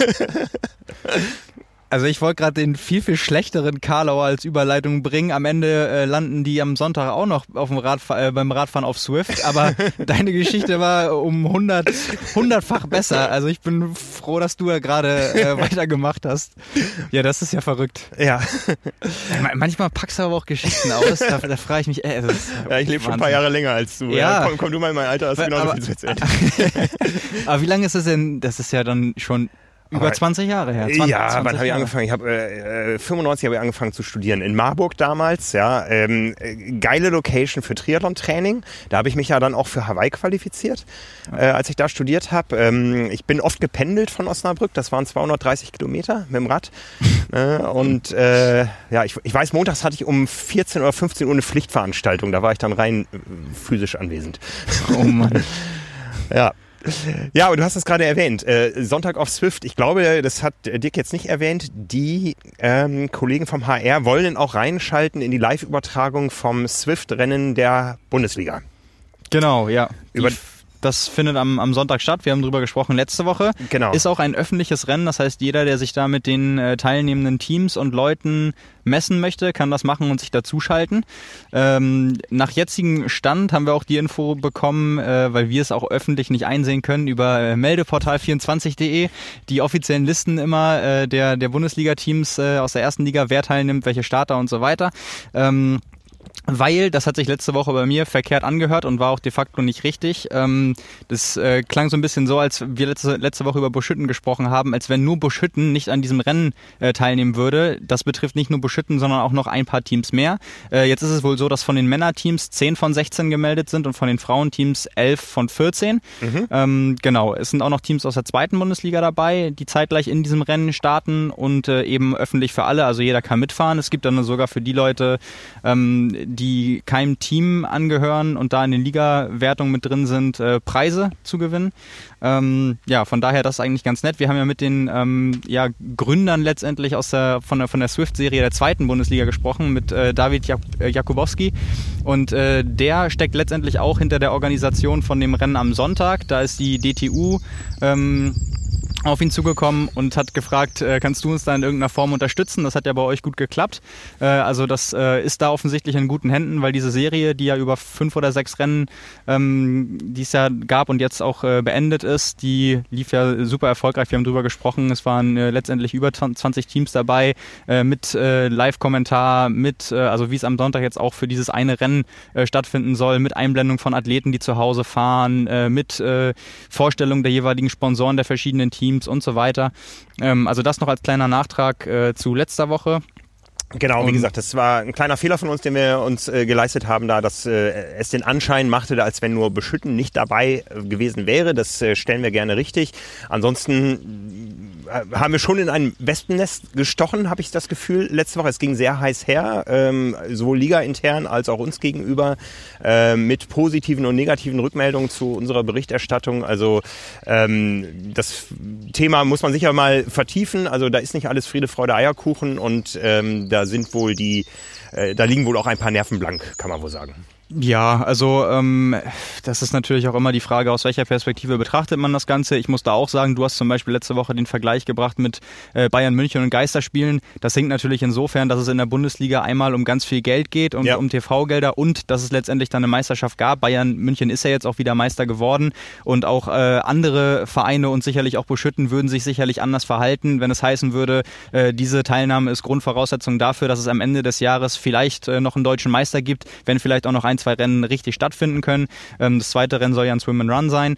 Ähm, das ist eben nicht der Fall. Von daher ist das sicherlich auch ein großer Unterschied. Ähm, Im Fall von Beschütten ist es auch so, dass sich äh, in Abstimmung mit der Teamleitung, aber letztendlich die betreffenden Athleten selbst alle dagegen äh, ausgesprochen haben, daran teilnehmen zu wollen sind zum Stück weit auch Athleten, die sonst äh, bei anderen Events auf Swift teilnehmen, also das sonst machen, aber in diesem Fall halt nicht, was unter anderem auch den Ursprung hat, äh, dass da gesagt wird jetzt ähm, in der Ausschreibung von dem Rennen der ersten Bundesliga, wir appellieren an die Ehrlichkeit der Athleten, wir wollen bestimmte Sachen, die man machen kann, eben nicht nochmal überprüfen, sowas wie äh, Foto und Video vom Gewicht, dass man eben sehen kann, dass das stimmt, was da eingetragen wurde. Und äh, die ganzen Prozesse, die zum Beispiel bei der Super League gemacht werden, um das eben noch besser zu kontrollieren, weil man die Erfahrung gemacht hat, ähm, da passieren Fehler, aus welchen Gründen auch immer. Es gibt ja die Leute, die es auch äh, zu Recht im Sinne der Transparenz und Fairness auf die Spitze treiben und dann drei Powermeter, wenn sie die denn haben, mitlaufen lassen. Lionel Sanders ist ja so einer, der das über die Wochen immer mal wieder gemacht hat und noch ausgewertet hat und so weiter.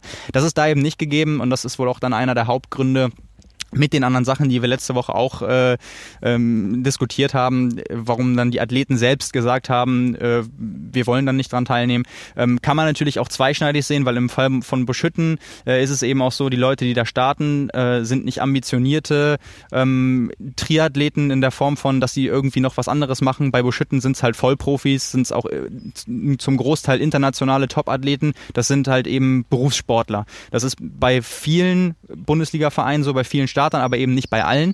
Da kann man dann eben aber auch sagen, also man könnte ja eben so argumentieren, das find, finde ich halt ganz charmant, aber ich habe halt eben auch eine andere Perspektive, wenn man sagt, äh, es ist ein offenes Rennen, man kann daran teilnehmen, wann hat man denn die Chance, auch wenn es nur im Radfahren ist, auch wenn es nur virtuell ist, sich mal direkt gegen diese Leute zu messen, die man mhm. sonst vielleicht nur im Video oder im Livestream oder live an der Strecke sieht. Das ist eben eine tolle Erfahrung. Ich kann aber aus der Profi-Perspektive und aus der Athletensicht dann auch verstehen, dass die sagen, es gibt keine Wertung, äh, es ist keine Sicherheit, äh, dass irgendwie im Nachgang kontrolliert wird, Gewicht und so weiter. Äh, und jetzt sind da auch noch andere Leute dabei und wir haben nicht mal nur ein Rennen mit den reinen Bundesliga-Startern, sondern einfach nur irgendein öffentliches Swift-Rennen. Ähm, und wenn man halt die Wahl hat, nimmt man eher nicht teil, als dass man das möchte ist sicherlich auch nachvollziehbar. Also aus der sportlichen Perspektive wird das für alle anderen und auch äh, Zuschauer und Fans und so sicherlich aufgewertet, wenn man selbst auch daran teilnehmen kann. Auf der anderen, anderen Seite ist das Verfolgen und äh, die sportliche Perspektive auch eine andere, wenn es dann eben nicht nur diese Teams sind und nur diese Sportler, sondern es eben ein, ein Swift-Rennen ist, wo diese Teams Teil davon sind und zugeschaltet sind. Ähm, also ist beides auf, auf die eigene Art und Weise sicherlich nachvollziehbar. Kommt eben, wie gesagt, auch darauf an, aus welcher äh, Richtung oder aus welcher Richtung Richtung man das betrachtet und ähm, wie man selbst davon letztendlich auch betroffen ist, sage ich mal. Ähm, aber genau, diese, diese paar inhaltlichen Sachen sind vielleicht noch zur Einordnung äh, wichtig um, um da vielleicht selbst dann auch eine Meinung zu, zu haben, weil mhm. äh, letztendlich abseits von diesen Informationen, die dann eben natürlich auch stimmen müssen, also ist es nicht nur Buschütten und, und äh, wie wir es gerade auch schon gesagt haben, das äh, muss sicherlich dann auch alles, alles stimmen, aber äh, viele davon ist natürlich auch dann eigene Meinung, wie steht man dem Ganzen gegenüber, also findet man es dann eben gut, dass äh, ein, ein Vorzeigeverein sagt, ähm, nee, wir, wir tragen das eben nicht mit und auch im Sinne von der Bundesliga hat das dann nichts mit, mit Bundesliga zu tun.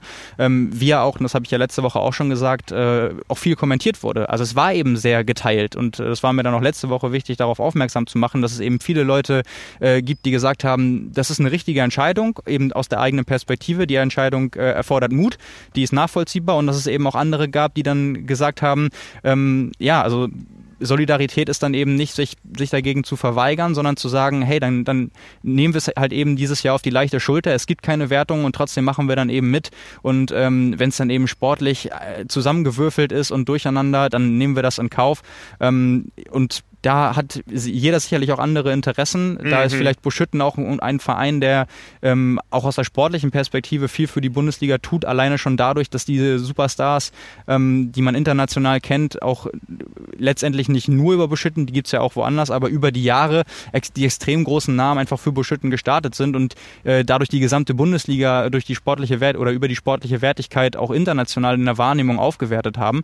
Ähm, da ist dann vielleicht auch die Frage, inwieweit man sagen möchte, ähm, ein Format, was wir äh, so nicht gut finden, wollen wir mit unterstützen, nur damit die Bundesliga als solches was davon hat und dann eben selbst zurücksteckt. Ähm, natürlich sind das Überlegungen, die man in dem Fall machen muss und das ist, sind sicherlich auch Sachen, äh, denen man so oder so gegenüberstehen kann. Ähm, ja, genau, aber am Sonntag findet das Rennen statt. Und äh, wie es dann weitergeht mit der Bundesliga, ist noch nicht ganz klar. Es soll den dezentralen Swim Run geben. Wir haben darüber gesprochen als zweites Rennen. Und ob es dann eben im, im Herbst oder im Spätsommer möglich ist, vielleicht noch ähm, Rennen wirklich vor Ort irgendwo gemeinsam äh, auszutragen, ist derzeit noch nicht klar wäre ja schön, auch wenn jetzt, jetzt sich quasi schon darauf geeinigt wurde, dass es keinen deutschen Meister geben wird. Mhm. Aber ähm, ja, alles, was dann noch stattfinden kann, auch auf dem Niveau, ist sowohl, glaube ich, für Fans, für Zuschauer als auch für die Athleten selbst äh, eine wünschenswerte Sache. Ja, es ist ja auch konsequent im Sinne des Verbandes oder im, im äh, so wie sich der Verband insgesamt verhält. Alle Meisterschaften dieses Jahres sind verschoben aufs nächste Jahr. Man hat da doch größtenteils auch mit den gleichen Veranstaltern Vereinbarungen getroffen. Im letzten Jahr war ja das Finale der Bundesliga gleichbedeutend mit dem äh, äh, Rennen um die deutsche Meisterschaft in Berlin, die Finals. Und in diesem Jahr wäre es andersrum gewesen. Ich glaube, da wäre der Auftakt im Rahmen der deutschen Meisterschaften gewesen in äh, äh Düsseldorf. In Düsseldorf, ja. ja. Und die Finals die Leute, die es mitbekommen haben im letzten Jahr, ähm, Riesensache, ja, viele kleine Sportarten, die sich zusammengetan haben zu einem großen Event. Äh, Stichwort Mini-Olympia ist da immer wieder gefallen. Ähm, Berlin hat sich wunderbar als Sportstadt präsentiert. Das Ganze war dieses Jahr eben mit der Rhein-Ruhr-Region geplant für eine eventuelle Olympiabewerbung. Aber die Finals haben jetzt nochmal im Nachhinein eine Würdigung erfahren. Ja, genau. Also das, äh, wie du gerade schon gesagt hast, das Konzept als äh, solches war ja eben auch äh, neu. Es waren dann rund 3.300 Athleten, die daran teilgenommen haben, bei mehr als 200 Entscheidungen über die Meisterschaften in, ich weiß nicht, wie viele verschiedene Sportarten waren es letztendlich.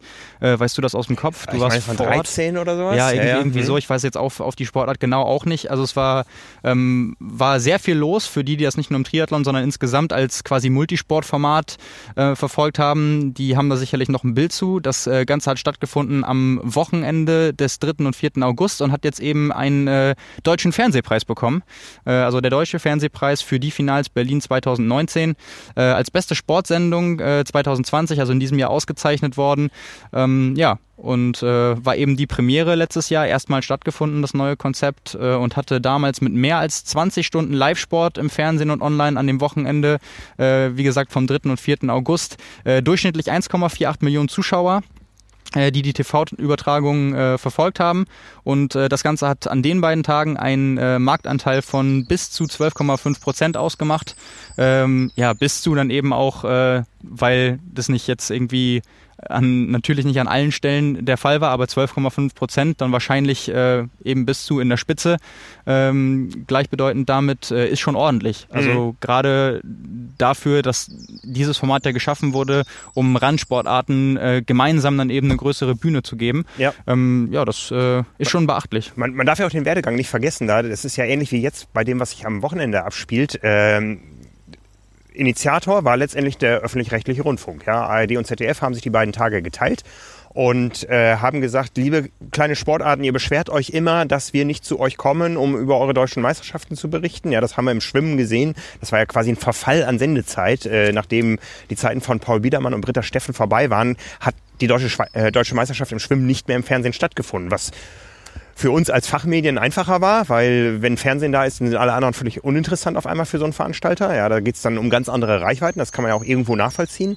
Ähm, so war es für uns ein relativ einfaches Arbeiten in den Jahren dazwischen und im letzten Jahr hat dann wieder mal was stattgefunden, ähm, weil der öffentliche, öffentlich-rechtliche Rundfunk gesagt hat, wenn ihr wieder Präsenz wollt, dann lasst uns was zusammen einfallen lassen. Ja, und äh, wir machen eben diese Finals und das war ja ein Modell, wo alle nachher gesagt haben, das war gut für alle Beteiligten. Ja, genau. Und ich, äh, das ist ja auch das, was ich eben äh, zu Dirk Froberg meinte, als ich gesagt habe, ähm, wenn, wenn man jetzt mal überlegt, dass es möglich ist, äh, live ein ich sag jetzt mal mehr oder weniger Spaßformat am Sonntag zu übertragen, weil es eben kein Rennen gibt. Aber der Markt ist eben da dafür, dass gesagt wird, okay, wir, wir gründen das äh, unter anderem dadurch, dass wir wissen, es gibt genug Leute, die sich für Triathlon interessieren und sich das angucken. Dann, ähm, das wäre ja vor vielen Jahren auch gar nicht denkbar gewesen. Also da war, war man ja, obwohl es natürlich immer die Leute gab, die gesagt haben, zeig doch mal mehr, es gibt so wenig, konnte man ja schon froh sein, dass es überhaupt möglich war, irgendwo diese großen Rennen in kompletter Länge live im Fernsehen oder online verfolgen zu können. Also das ist ja schon ein großer Schritt und dass man jetzt da angekommen ist, äh, zu sagen irgendwie, äh, diese Formate haben genug äh, Potenzial, um dann auch live verfolgt werden zu können. Das finde ich, kann man eben gut übertragen. Jetzt aus dieser Zeit, wo es keine Wettkämpfe gibt, äh, Sonntag sowas wie, wie der Staffelwettkampf, aber auch, dass dann für Randsportarten gesagt wird, äh, wir versuchen das irgendwie so zu präsentieren, dass die Wahrscheinlichkeit, dass Leute sich dafür interessieren, für jede ein oder, oder vielleicht auch das erste Mal mit anderen Sportarten in Berührung kommen, eben größer ist. Eben durch die Schalten hin und her von den verschiedenen Disziplinen. Man schaltet eben meinetwegen äh, für Triathlon ein, bekommt dann aber auch noch was vom Bogenschießen mit äh, und irgendwie ist das doch, doch ganz spannend und man, man bleibt kurz dabei oder bekommt es eben, weil man in der Zeit auf die andere Übertragung wartet. Ähm, das kennt man halt sonst, wie du schon gesagt hast, Mini-Olympia eigentlich nur von Olympia, dass man sich sonst da irgendwie alles anguckt, weil, weil das irgendwie auf einmal sehr spannend erscheint.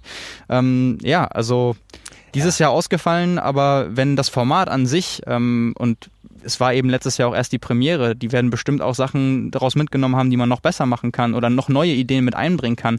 Aber wenn das, äh, wenn der Grundgedanke an sich äh, weiterhin bestehen bleibt, dann profitiert, glaube ich, jede Sportart für sich davon und Triathlon natürlich auch. Also was das für, für die Athleten ähm, bedeutet, auch dann für Nachwuchsathleten. Simon Henseleit, wir haben mit ihm gesprochen, war ja auch dabei, mal so eine gro große Bühne zu bekommen, äh, die große Kulisse, Anzahl ja. der Zuschauer, Medienpräsenz, Online-Übertragung, Fernsehen. Ähm, ich glaube, das ist einfach eine Situation, bei der die meisten Leute einfach viel gewinnen. Ja, ja. Seitdem ich nicht mehr studiere, zahle ich meine äh, GZ-Gebühren ja auch gerne. ja, ähm, wo wir schon bei, wir waren so ein bisschen über die virtuelle Schiene da hingekommen. Ähm, Andi Böcherer, der ist auch gerne virtuell unterwegs und zwar hat am Wochenende die Mitteldistanz in dieser Rennserie von Ironman Ironman Virtual Racing Championship, nein, wie heißt es? Äh, mhm. Ja, irgendwie so, ähm, äh, stattgefunden mit nur noch 6000 Anmeldungen. Also die Zahlen sind doch ganz klar im Sinkflug da, muss man sagen. Ja, und, und ohne Halbmarathon am Ende. Wenn, also bei den Profirennen ist es jedenfalls so, da wird ja. der Halbmarathon hinten raus gespart. Wahrscheinlich ja. aus den Gründen, dass, weil die Profis sagen, wenn ich das sonst äh, maximal durchziehe, ist die Erholung irgendwie auch, dauert dann so lang, ja. dass man sich da mit letztendlich für, für wenig, will nicht sagen für nichts, weil auch da wird ja Preisgeld gezahlt und so weiter und wahrscheinlich auch Antrittsgeld, ähm, aber da wegschießt, das lohnt dann nicht. Ja. Ähm, also bei den Profis waren es dann nur fünf Kilometer laufen und 90 Kilometer Radfahren. Eben bei diesem Rennen, beim zwölften Rennen auf der virtuellen Radstrecke, das Ironman 73 Hawaii. Ja, da konnte man mal wirklich so ins Herz des Triathlons gucken und äh, da schwitzen, wenn man sich entsprechend klimatisiert zu Hause, hat man da echt, glaube ich, die richtige Live-Erfahrung des Queen K Highway äh, gehabt auf äh, Ruby. Ja, das ist mit Stolz verkündet worden. Jetzt auf der Strecke der 73 äh, Hawaii, der ja so ein bisschen weiter nördlich äh, von Kailua Kona startet in einem Ressort und äh, dann, glaube ich, auch nach Norden weitergeht oben. Ähm, also spannendes Stück Straße. Ja, ich habe ja immer noch irgendwann werde ich das auch veröffentlichen. Meine Leidensgeschichte, als ich mal im letzten Jahr versucht habe, da die die Ironman-Radstrecke abzufahren. Da gibt es auch ganz viele Insights, ähm, wie wie sich die Strecke eben aus Athletensicht äh, nicht nur wie sie aussieht, sondern anfühlt. Das ja. kommt irgendwann noch mal für den Winter. Und anfühlen kann. anfühlen kann, wenn man... Macht äh, den Leuten keine Angst. Das ist nicht, nicht für alle so, wenn sie das machen. ja, ja, genau. Ja, ähm, ähm, aber wie gesagt... Ähm, ja, die Zahlen gehen zurück bei Ironman Virtual Racing. Das haben wir auch bei unserem Event am Wochenende gesehen. Die Leute haben einfach Bock, draußen Sport zu machen. Aber Andy Böcherer hat da gerockt in dem kleinen Profifeld. Genau, der hat ja mit ähm, Imogen Simmons zusammen äh, auch schon das achte Rennen im, im, Team quasi gewonnen. Jetzt das zwölfte Rennen alleine in der Einzelwertung. Ähm, ist die fünf Kilometer in 1556 gelaufen und dann irgendwie zwei Stunden neun für die virtuelle Strecke auf dem Rad. Ähm, war sehr spektakulär, hat nämlich nicht nur das Rennen gewonnen, sondern auch äh, das Zuschauervoting für ähm, die, ich, ich, ich weiß gar nicht, was die genaue Bezeichnung ist. Auf jeden Fall hatte er quasi die, die schönste Pain Cave. Ähm, konnte man dann irgendwie die, die das live gesehen haben oder dazugeschaltet haben, lief dann da so ein Ranking. Das gibt's ja manchmal bei den normalen Rennen bei Ironman auch. Was ja. meint ihr, wer gewinnt das Rennen am Ende? Kann man dann zwischendurch abstimmen. Äh, der ist nämlich vor, ja, was, ich weiß nicht genau, wo er da war, aber er ist vor Weinfässern gefahren. Irgendwo im, im Keller oder. Ja, ich habe das, äh, das hat er nicht zum ersten Mal jetzt gemacht. Das hat er neulich schon mal gemacht. Ja, ähm, ja. Irgendwo hat er da äh, Kontakt zu einem Weingut. Er kommt ja aus dem Badischen Menschen aus ja. Freiburg und ähm, es ist einfach mal überall, wo man, äh, ich, ich habe da ja auch dreieinhalb Jahre gewohnt, äh, ich weiß, das war so die, die schwülste Zeit meines Lebens, ja, also man sagt immer, da unten ist das Wetter so viel schöner als hier, aber ich sag mal, jetzt hätten wir hier gerade ideales Sportwetter, es ist nicht zu heiß und trotzdem sonnig, äh, da unten, wenn es da sonnig ist, wird es auch schnell heiß und stickig und äh, Pollen und sowas irgendwie, also mir ist das Klima da nicht bekommen, aber er hat eine Lösung gefunden in einem klimatisierten Weinkeller. Genau, da hat er sich zurückgezogen und äh, sehr spektakulär. Also wer die Bilder nochmal sehen möchte, sicherlich bei ihm auf Social Media auch zu finden. Ja, ähm, ja und hat dann äh, für quasi den, die virtuelle Zieleinfahrt und den Sieg dann noch äh, spontan vor der Kamera, da sind die Profis ja immer dazu aufgerufen, irgendwas zu installieren, damit ja. man das auch live verfolgen kann. Äh, seine, seine Tochter mit aufs Rad auf den Lenker geholt und da zusammen gejubelt irgendwie. Also ähm, ja, ganz äh, einmal natürlich sehr beachtliche Leistung. Wir haben letzte Woche auch darüber gesprochen bei seiner Einheit. Der scheint sehr, sehr fit und auch zufrieden mit seinem Trainingszwischenstand zu sein, auch mit den Ergebnissen. Aber auch dann äh, schöne Geste, sehr unterhaltsam, schön was fürs Auge mit dem Weinkeller. Also ja, jeder versucht einfach gerade irgendwo das, das Beste aus der Situation zu machen. Ähm, und dann kommen eben, eben auch so, so nette Anekdoten bei, bei raus. Ja, also sieht auf jeden Fall spektakulär aus. Ne? Ja. Spektakulär sieht auch das aus, was Jan Frodeno gerade macht, weil wir, wir, kennen die Bilder von seinem, von seinem Outdoor-Pool äh, auf seiner Terrasse hoch über Girona. Ja, richtig, der ist jetzt weltbekannt. genau, äh, aber er hat noch ein bisschen Spielzeug bekommen. Ja, genau, von High Rocks. High Rocks hat ein bisschen gemeinsame Wurzeln wie der Ironman. Und zwar gab es früher in Hamburg ja die Agentur Absolut äh, die dann irgendwann gekauft wurde von Lagardère und das ist wiederum, äh, das ganze Konglomerat wurde gekauft von äh, Ironman und ähm, die Leute, die damals äh, Absolut verkauft haben, heißen jetzt wieder Absolut und äh, gehören, jetzt muss ich gerade lügen, die gehören auch irgendwie im entferntesten zur Wanda Group über, über die äh, Schweizer Ableger und äh, die stehen hinter der Marke Hyrox.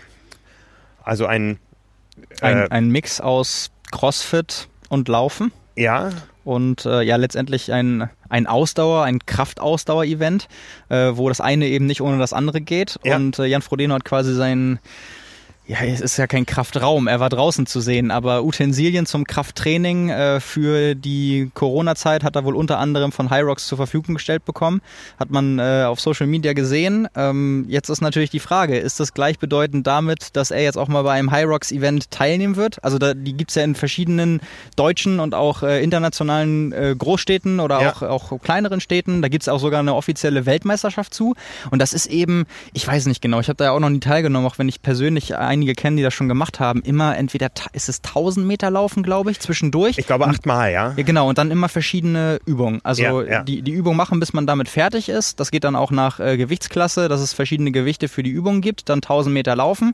Und das natürlich dann am Ende in Kombination, die, derjenige, der am, äh, oder der das in der schnellsten Zeit absolviert, hat das ganze Ding gewonnen. Ja, ähm, ja wenn Jan Frodeno jetzt schon mit den Utensilien äh, ausgestattet wird und spezifisch für die Kraftübung trainieren kann, die da gefordert sind, ja. äh, dass wir laufen können, wiss, äh, dass er laufen kann, wissen wir natürlich alle. Ähm, ja, vielleicht äh, nimmt er jetzt die ganze Situation zum Anlass dazu, auch irgendwie aus Spaß mal bei sowas mitzumachen. Ja, ja. Wie ernst dann auch immer, äh, ist ja noch die andere Frage, aber würde ich zumindest ja naheliegend äh, finden, wenn, also warum sonst diese spezielle Partnerschaft? Ähm, vielleicht wird er auch nur mal da sein und äh, sich zeigen und eine Autogrammstunde machen oder was mitkommentieren oder wie auch immer, aber wäre mal ganz interessant, weil das Feedback, was ich so von den Leuten bekommen habe, die das gemacht haben, ist eben, wenn du nur laufen kannst, kommst du da nicht weit, aber wenn du eben kräftig bist und gar nicht laufen kannst, dann bist du irgendwann noch so aus der Puste, dass du da nicht nicht weit kommst. Also es ist eben genau auch der Sinn und Zweck von dem ganzen Ding, da die, die ausgewogene Mischung zu finden. Und äh, ist wahrscheinlich dann auch ein relativ kompletter Athlet so gefragt. Ja. Von daher, ich kenne mich da nicht aus, wie, wie das einzuschätzen ist, äh, was da die Spezialisten oder wie groß das mittlerweile ist, dass da Leute antreten, die sich ganz spezifisch auf, auf diese Übung vorbereiten, ob dann jemand wie Jan Frodeno da eine gute Chance hat, deutlich besser ist, vielleicht gar keine Chance hat, ähm, ist natürlich ein, ein, großes Gedankenspiel jetzt, aber ich würde das eigentlich ganz interessant finden. Mhm, mh. Mal sehen, vielleicht ergibt sich das ja. Ja, hochspannend. Sein, sein Trainingspartner bleibt jedenfalls beim, äh, bei den bewährten drei Disziplinen, äh, wobei der macht wahrscheinlich nebenbei auch Krafttraining, aber äh, der hat jetzt, der hat ja nicht nur ähm, die, die Langdistanz zu Hause quasi mit Jan Frodeno parallel absolviert. Ähm, das ist ja total untergegangen. Ähm, der hat das einfach mal mitgemacht von, von morgens bis nachmittags. Und äh, als, als gelernter Kurzdistanzler, der hat jetzt auch einen 10 Kilometer Testlauf absolviert in Girona in 28,37. Also ähm, das mit vorangegangenem Lockdown und so ähm, ist schon wirklich, also der ist ja Spanier, mhm. ist auch nicht in der ersten Reihe auf der Kurzdistanz, sondern nicht dann in der äh, aktuellen Auswahl für Olympia und so weiter. Deswegen hat er sich ja auch auf, auf der Mitteldistanz zuletzt mal, mal rangetastet und probiert. Aber da so eine Zehnerzeit hinzulegen, ähm, mit dem vorangegangenen Training, ohne ganz spezifische Sachen irgendwie mit großem Aufbau, das ist schon echt faszinierend. Also ähm, das weiß man von dem, dass der, dass Nan Oliveras wirklich sehr, sehr fit ist, auch im, im Training hin und wieder schon vor Jahren mal eben 65 Minuten Halbmarathons gelaufen ist, obwohl er Fokus auf der, auf der Kurzdistanz hatte und so weiter. Aber ja, das ist, äh, schon sehr, sehr beachtlich. Ja, nicht schlecht. Wo wir bei reinen Läufen sind von Triathleten, na, es ist noch umgekehrt, Florian Neuschwander, Run with the Flow, Ähm, man kennt ihn, glaube ich, so am ehesten so ähm, äh, dieses äh, Red Bull Wings for Life Event. Äh, da ist er immer ganz groß, äh, ist ja auch ein Red Bull Athlet äh, ja. im, im, Fokus. Ähm, der, ich weiß nicht, hat er schon eine Langdistanz gemacht? Nee. Nee, er wollte, glaube ich, ne? ja, genau. dieses Jahr und es äh, ja. ist auch Corona zum Opfer gefallen. Also ähm, ja, ich sag mal, wir begrüßen ihn schon mal in der in der Riege der Triathleten, aber der ist noch mal einen Marathon gelaufen unter etwas anderen Bedingungen. Ja, der ist ja immer zu haben für verrückte Aktionen im, im Training und also mit immer meinst du auch jedes Wochenende, ne? Ja, also ist ja ist ja wirklich so. Der, also bei dem äh, ich dem kauft man das ja auch ab. Das ist ja so authentisch. Also der plant das ja nicht wirklich zwei Wochen vorher durch und verkauft das dann als, ach, ich hatte heute mal Lust irgendwie. Jeder, der den so ein bisschen verfolgt und auch kennt, der weiß halt, der geht wirklich mal raus und läuft dann einfach all out einen Halbmarathon ja. irgendwie äh, am Main entlang und wenn es ihm dann nicht gut geht, äh, dann macht er halt auch mal drei Tage danach keinen Sport und trinkt nur Bier so ungefähr. Das ist halt so ein, so ein Typ, ne? Ja. Und äh, jetzt hat ein er typ. eben... Also ist wirklich ein Typ. Ja, absolut. Ich habe ihn einmal kennenlernen dürfen beim... Äh, ich glaube, da hat er seinen ersten Triathlon gemacht im Kraichgau. Da ist ja, auf der 50 über 50 Distanz gestartet und das war, glaube ich, sein allererster Triathlon. War das 2017, 2018? Ja, äh, eins von beiden, ne? Ähm, äh, wann war ich denn da? Es müß, müsste 18, 18 gewesen Ich glaube, das war auch der Startschuss dafür, dass wir ihn da eben begründbar durch diese Teilnahme als Teilzeit-Triathleten im ja. Magazin manchmal genau. äh, erwähnt haben. Äh, genau, er hat ja auch gesagt, er will auf jeden Fall irgendwann mal eine Langdistanz machen. Durch seine Nähe zu Frankfurt wäre ja auch naheliegend, dass es dann wahrscheinlich auch Frankfurt wird. Könnte man ja auch mal irgendwie äh, größer, vielleicht ist es ja auch bei Red Bull mal geplant, das, das zu begleiten oder so, wenn der sich darauf vorbereitet, weil für verrückte Aktionen ist der, wie gesagt, immer, immer zu haben. Und äh, der ist jetzt eben einen Marathon gelaufen, ähm, bergauf. Also nicht nur bergauf, es ging teilweise auch bergab, aber mit 2000 Höhenmetern auf 42 Kilometern und dann zwei Runden, also 11 Kilometer hoch dann mit jeweils circa 1000 Höhenmeter runter, dann wieder hoch und dann das Stück bis Kilometer 42 wieder runter. Und das wollte er eben unter drei Stunden machen. Und das ist ihm ganz, ganz knapp gelungen in zwei Stunden 59, 42 Sekunden. Also 18 Sekunden äh, ja, hatte er dann noch Puffer und äh, irgendwie hat er dann auch dazu geschrieben, am Ende war es dann so knapp, da musste er die Bergab-Kilometer irgendwie nochmal in 3,09 und schneller laufen. Oh, das tut weh. Also wirklich, weh. also wirklich. Ah. Na gut, bei ihm hat das kaum Impact, wenn er runterläuft. ja, aber das, das, ist echt, das ist echt verrückt. Also die Aktion als solche schon, ist eigentlich eine ganz coole Idee, aber auch seine Leistungsfähigkeit ist natürlich äh, un, unfassbar und dass da so ähm, also nur bergauf zu laufen, jeweils zweimal mit 1000 Höhenmeter. Jeder weiß vom Radfahren, wie viel das ist. Und äh, dann einen Marathon mit 2000 Höhenmeter zu laufen und dann eben schneller als 4,15er Schnitt, auch wenn es dann runterging, ähm, wieder ist schon es ist einfach nur bekloppt. also positiv, aber es ist, äh, das will man sich eigentlich nicht antun. Ja.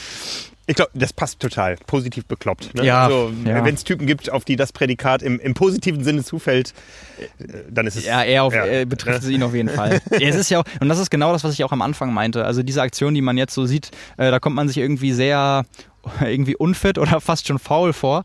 Ähm, auch wenn ich natürlich bei mir zum Beispiel weiß, dass es nicht so ist, also ganz und gar nicht. Äh, zu einer Zeit, wo ich zum Beispiel zufrieden mit meinem Training äh, bin, sehe ich dann aber sowas und denke so, das ist so krass. Also das ist einfach viel mehr als das, was ich mir überhaupt vorstellen könnte und äh, trotzdem motiviert es einen irgendwie, weil es auch so Grenzen für einen persönlich verschiebt. Weil es eben sieht, okay, wenn andere das machen, dann ja. ähm, ist es doch näher dran, als wenn jetzt einfach jemand aus dem Nichts sagen würde, ach, das wäre doch mal eine schöne Idee, einen Marathon bergauf mit 2000 Höhenmetern zu laufen, würde ich sagen, nee, aber wenn, wenn er sagen kann, ja guck mal, der hat das gemacht, dann denke ich vielleicht wenigstens mal drüber nach. Das heißt nicht, dass ich das sofort mache, aber es wird, es wird auf einmal so greifbar.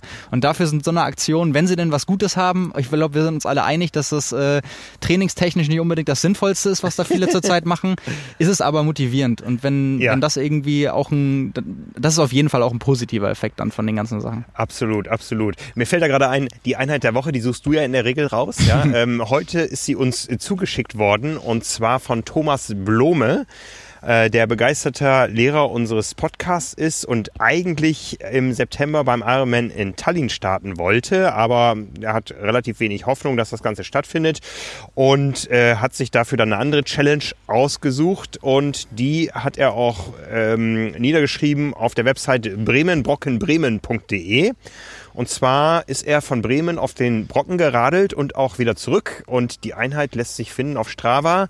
Die heißt da Hashtag selbst eingebrockt, Hashtag Game Over. Ähm, die Distanz ist One-Way 226 Kilometer, also die Ironman-Distanz. Das ist ja hin und zurück geradelt mit einer äh, reinen Fahrzeit von 19 Stunden 13. Das ist ein Schnitt von 28,8 kmh. Ähm, insgesamt war er 21 Stunden unterwegs, hat dabei gut 3000 Höhenmeter absolviert. Das ist eigentlich nur der, der, der Harz. Ähm, mhm. Ja, strammes Ding, ne? 14.000 Kalorien. das ist echt so verrückt. Also das schlägt in die gleiche Kerbe mit äh, der Aktion, ähm, die können wir da einmal vielleicht auch noch mit reinnehmen. Es sind nicht wirklich Einheiten und ist auch nicht wirklich äh, empfehlenswert zum, zum Nachtrainieren für jedermann, einfach sofort mal eben. Äh, aber jemand hat äh, in die Trainingsgruppe von Power and Pace äh, geschrieben, dass er ähm, also hat das so kommentiert, Triathleten gehen ja auch manchmal laufen. Ich habe gestern einen kleinen Spendenlauf gemacht. Äh, Hashtag längster Tag. Und sein kleiner Spendenlauf hatte einfach einen Umfang von 100,4 Kilometer in 10 Stunden und 36 Minuten mit einem Schnitt von 6 Minuten 20 pro Kilometer. 941 Höhenmetern und da auch, äh, schlägt fast in die gleiche Kerbe, 9252 Kalorien. Äh, da kann man erstmal die ganze Woche von essen. Ja, ja. Ähm, das ist, äh, ja, also eine, eine ähnlich verrückte Aktion für einen guten Zweck. Ähm, das ist dann auch sehr, sehr beachtlich. Also ich ziehe davor echt meinen Hut. Ja, also ja, das ist, ist das ja der der der der wilden der wilden Geschichten. Ne? Also ja. äh, äh, 100 Kilometer ist ja dann schon fast wieder ein Sprint gegenüber dem, was äh, Jörg Scheiderbauer gemacht hat. Den kennen viele in der Szene, weil er selber äh, Zeitfahrräder baut. Er kommt ganz früher, glaube ich, aus dem Mountainbike-Sport. Ähm, ich habe ihn mal fast mit dem Motorrad überfahren hier beim Ironman Hamburg. Zum Glück ist es gut gegangen. Er konnte sich für Hawaii qualifizieren, war dann in Kona am Start. Und der ist den Westweg gelaufen. Also er kommt aus dem Badischen und der Westweg ist 280 Kilometer lang, hat 8000 Höhenmeter und ich glaube, er ist das unter knapp unter 48 Stunden gelaufen. Oh. Hat dabei auch Spenden gesammelt in nicht unerheblicher Höhe. Also da ist ein ordentlicher fünfstelliger Betrag zu, zustande gekommen. Und ähm, ja, so nutzen die Athleten die freie Zeit durch frei gewordene Wettkämpfe für Dinge, ähm, die, wie du schon sagtest, trainingsphysiologisch äh, völliger Quatsch sind, aber einfach mal äh, für die Geschichtsbücher.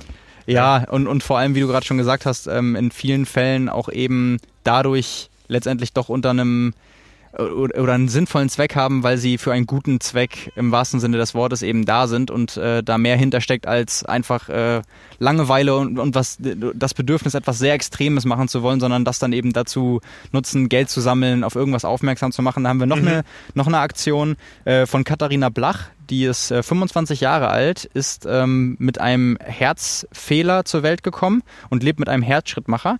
Die hat letztes Jahr in Hamburg, wenn ich mich nicht täusche, ihre allererste Langdistanz wirklich im, im Wettkampfrahmen absolviert und hat jetzt am vergangenen Wochenende auch eine eigene Langdistanz, quasi die zweite, die sie dann überhaupt machen wollte, ähm, ins Leben gerufen, auch für einen guten Zweck, äh, nämlich auf äh, grundsätzlich erstmal mit dem Bedürfnis auf das Thema Organspende aufmerksam machen zu wollen und äh, konkret dafür, dass es ähm, ein einen Jungen gibt, der ist zwei Jahre alt, der ist Daniel, der ist herzkrank, der wartet seit über 500 Tagen auf ein Spenderherz.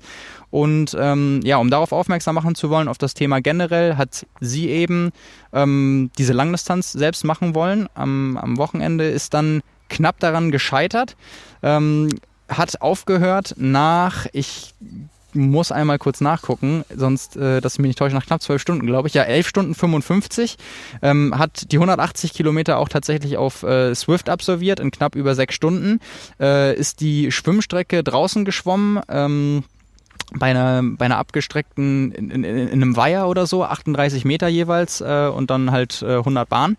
Und äh, ja, es war aber äh, am, am Wochenende auch dort äh, so heiß wie hier und wahrscheinlich sonst äh, überall auch in, in Deutschland. Und dann wurde es eben beim Laufen, das war auf der, auf der Bahn tatsächlich, also einfach im Kreis, was ja an sich schon wirklich eine, eine Mammutaufgabe ist, mhm. äh, gerade mental.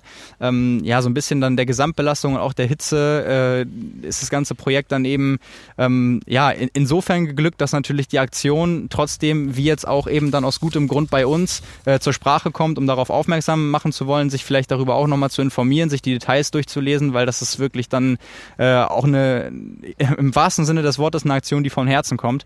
Und ähm, auch wenn es dann nicht ganz geklappt hat, nach äh, 21 Kilometern und äh, 2 Stunden 56 auf der Laufbahn äh, hat sie dann eben aufgehört, ähm, weil das sonst dann auch keinen Sinn mehr gemacht hätte. Trotzdem äh, die, die teilweise Vorberichterstattung da vor Ort, ähm, eben für einen guten Zweck, sicherlich schön, dass man da dann die Aufmerksamkeit hat und äh, was eben äh, auch sehr ja, bewundernswert ist oder schön zu sehen im, im Sinne von der Gemeinschaft, äh, die da entsteht und das Sport eben auch dann verbindet und auch gerade so eine Aktion.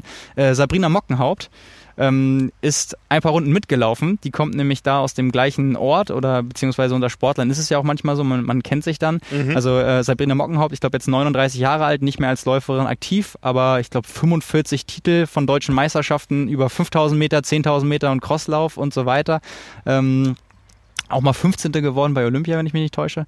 Ähm, ist da dann eben, war vor Ort, hat sich das angeguckt, hat sich dann auch irgendwie inspiriert gefühlt und als es dann eben eng wurde, man gesehen hat, okay, äh, man sieht es ja dann eben an bei der Hitze und Gehen und Pause und so weiter. Ein Ironman, das passiert dann eben schleichend und Mhm. Manchmal mhm. auch auf dem, auf dem Schlag, aber in dem Fall war es dann eben so, dass man das gesehen hat und zur Unterstützung sind dann immer ein paar andere Leute mitgelaufen. Manchmal nur eine Runde, aber eben um dann zu unterstützen. Das finde ich dann eben sehr, sehr schön zu sehen, wenn sowas dann echt zustande kommt. Ob jetzt dann wirklich äh, am Ende Marathon gelaufen oder nicht, eine, eine sehr, sehr schöne Aktion für einen echt guten Zweck, unterstützenswert, deswegen auch aus gutem Grund, dass wir noch drüber sprechen.